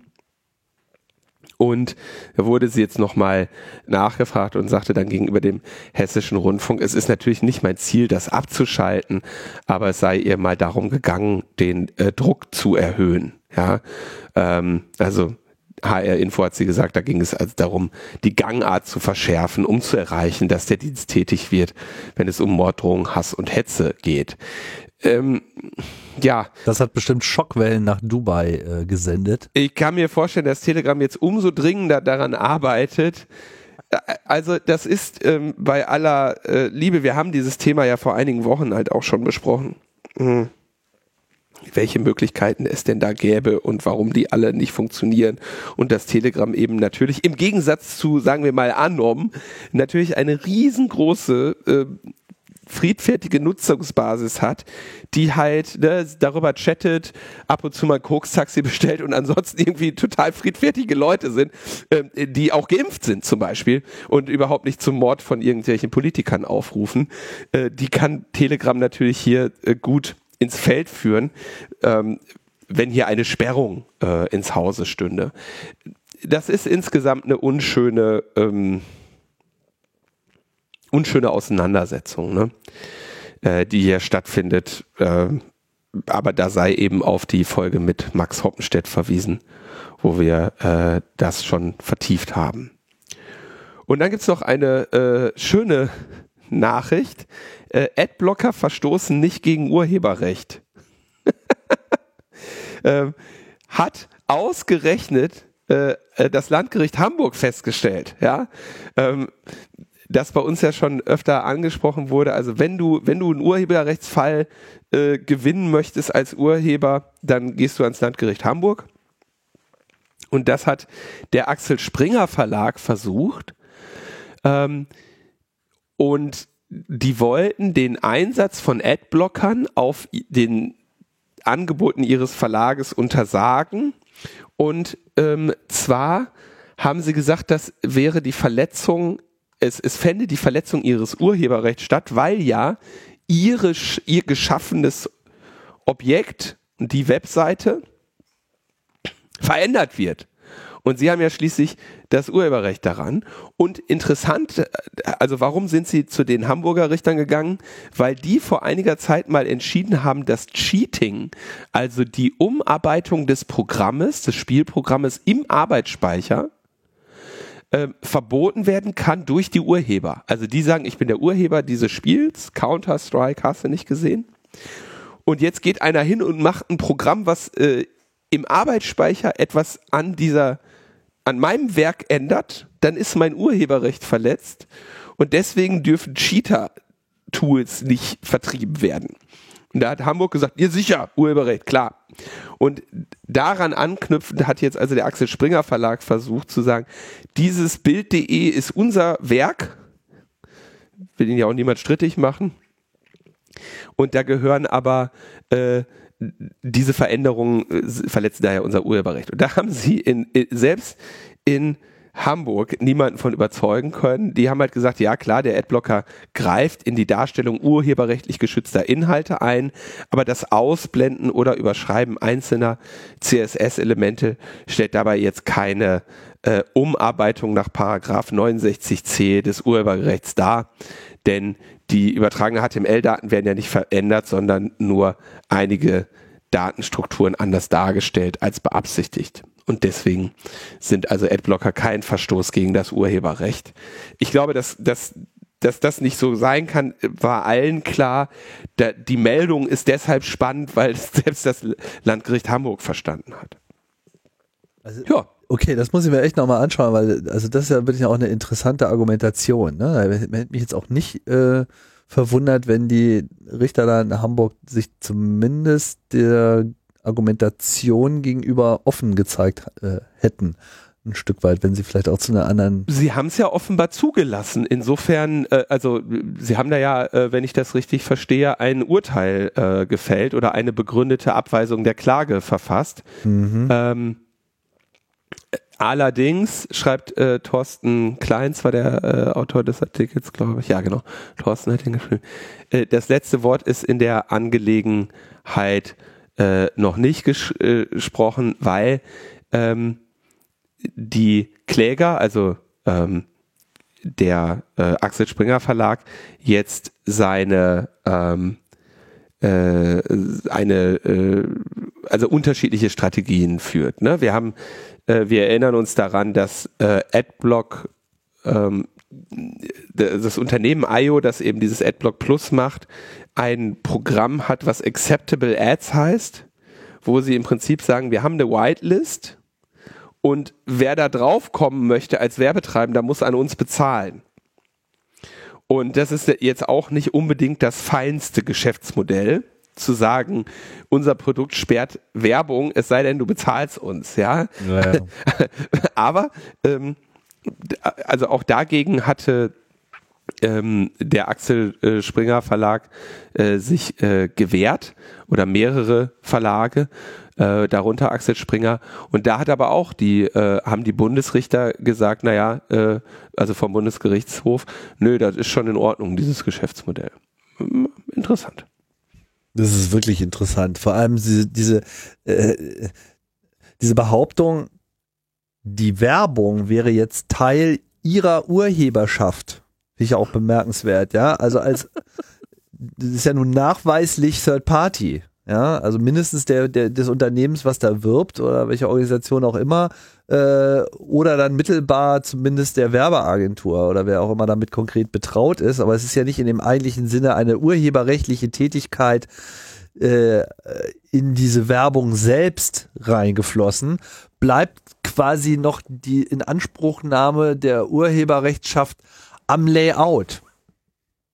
Das ist ja letzten Endes das, was sie meinen, ne? Wie gesagt, das Interessante an der Meldung ist, dass das sogar das Landgericht Hamburg verstanden hat. Ja, ja, gut. Also zumindest bisher. Ne? Also es, es versuchen nur gerade so ein bisschen diese, diese Argumentation nachzuvollziehen, wo, wo, worauf sie jetzt das Urheberrecht schon wieder loslassen wollen, nachdem wir schon so viele Fälle gehabt haben, bis hin zu den Behörden, wenn sie auf ähm, Informationsanfragen äh, antworten und sagen, ja, nee, hier, wie ihr wollt unsere PDF sehen, da ist ja Urheberrecht drauf. So nach dem Motto, ja, die Abhörprotokolle dürfen nicht äh, angeschaut werden, weil es ja mein Urheberrecht drauf. Ne? ja, äh, es ist skurril, aber äh, also Axel Springer will jetzt gegen das Urteil Rechtsmittel einlegen Klar. und ähm, mit dieser Argumentation haben sie 2018 vom Oberlandesgericht in Hamburg äh, den iPhone Adblocker AdMob schon platt gemacht. Ja, also die haben, die sagen, ja, ja, gut, lass das Landgericht mal äh, labern. Wir hatten schon mal Erfolg vom Oberlandesgericht Hamburg und äh, da wollen sie dann als nächstes hin. Also da ist das letzte Wort noch nicht gesprochen. Das ist noch nicht durchgeurteilt. Klingt nach was, was man beim, mal beim BGH äh, landen kann. Werden wir sehen. Ja, ja. werden wir sehen. Wenn, wenn der Axel Springer Verlag sich in seinen Rechten verletzt sieht, dann, dann äh, müssen alle ja ganz, ganz empfindlich. Alle Ressourcen müssen ganz da. empfindlich sind die da. Jo, das wäre dann noch so ein bisschen der äh, äh, so die die die anderen Dinge, die geschehen sind. Damit können wir, glaube ich, den Sack jetzt zumachen und uns nochmal herzlich bei Lilith bedanken. Ne? Ja, vielen Dank, dass ich da sein durfte. War sehr witzig. Ja, auf jeden Fall. Ich meine, mit so einem Content kannst du ja immer kommen. Das, ist, das unterstreicht den, äh, den Entertainment-Anspruch dieses Produkts hier. Super. So denn? Ja, dann wünschen wir euch, äh, wünschen wir dir noch viel Erfolg bei äh, dem, was du da noch so äh, äh, betreibst. Ich habe so den Eindruck, die Ideen gehen dir nicht aus. Ich merke auch äh, langsam wieder so ein bisschen so, wie, wie sehr mir dann doch irgendwie der Kongress äh, fehlt, so weil einfach so als Ort wo äh, all dieser ganze Wahnsinn äh, auch jeglich immer jährlich auch immer wieder neu durchgerührt wird, so dass das ja das brauchst jetzt dann bald auch mal langsam wieder. Aber Pandemie ist oh, ja, ja bald vorbei, dann äh, wird das. Ich, ich äh, hätte noch eine, kommen. ich hätte noch eine Frage, Lilith. Und zwar habe ich hier gerade mal bei Apple geguckt, diese äh, AirTags, ne? Ähm, wenn man die kaufen möchte, Den gibt es entweder einzeln oder im Viererpack. Ähm, hast du ein Viererpack gekauft oder ein einzelnes? Drei noch. Drei gibt's noch. Okay, alles klar. Dann können wir uns also. Man weiß ja nicht, auf was man noch so stößt. Ja, Alles das klar. dachte ich auch so. Und einer ist mir schon mal kaputt gegangen und dann dachte ich so, hm, Tja, okay, gut. Alles klar. Dann, damit ist die Frage beantwortet. Vielen Dank. Okay, danke Lilith, danke an alle äh, fürs Danke. Zuhören und ähm, ja, wir sagen erstmal Tschüss, bis bald. Bis dahin. Ciao, ciao.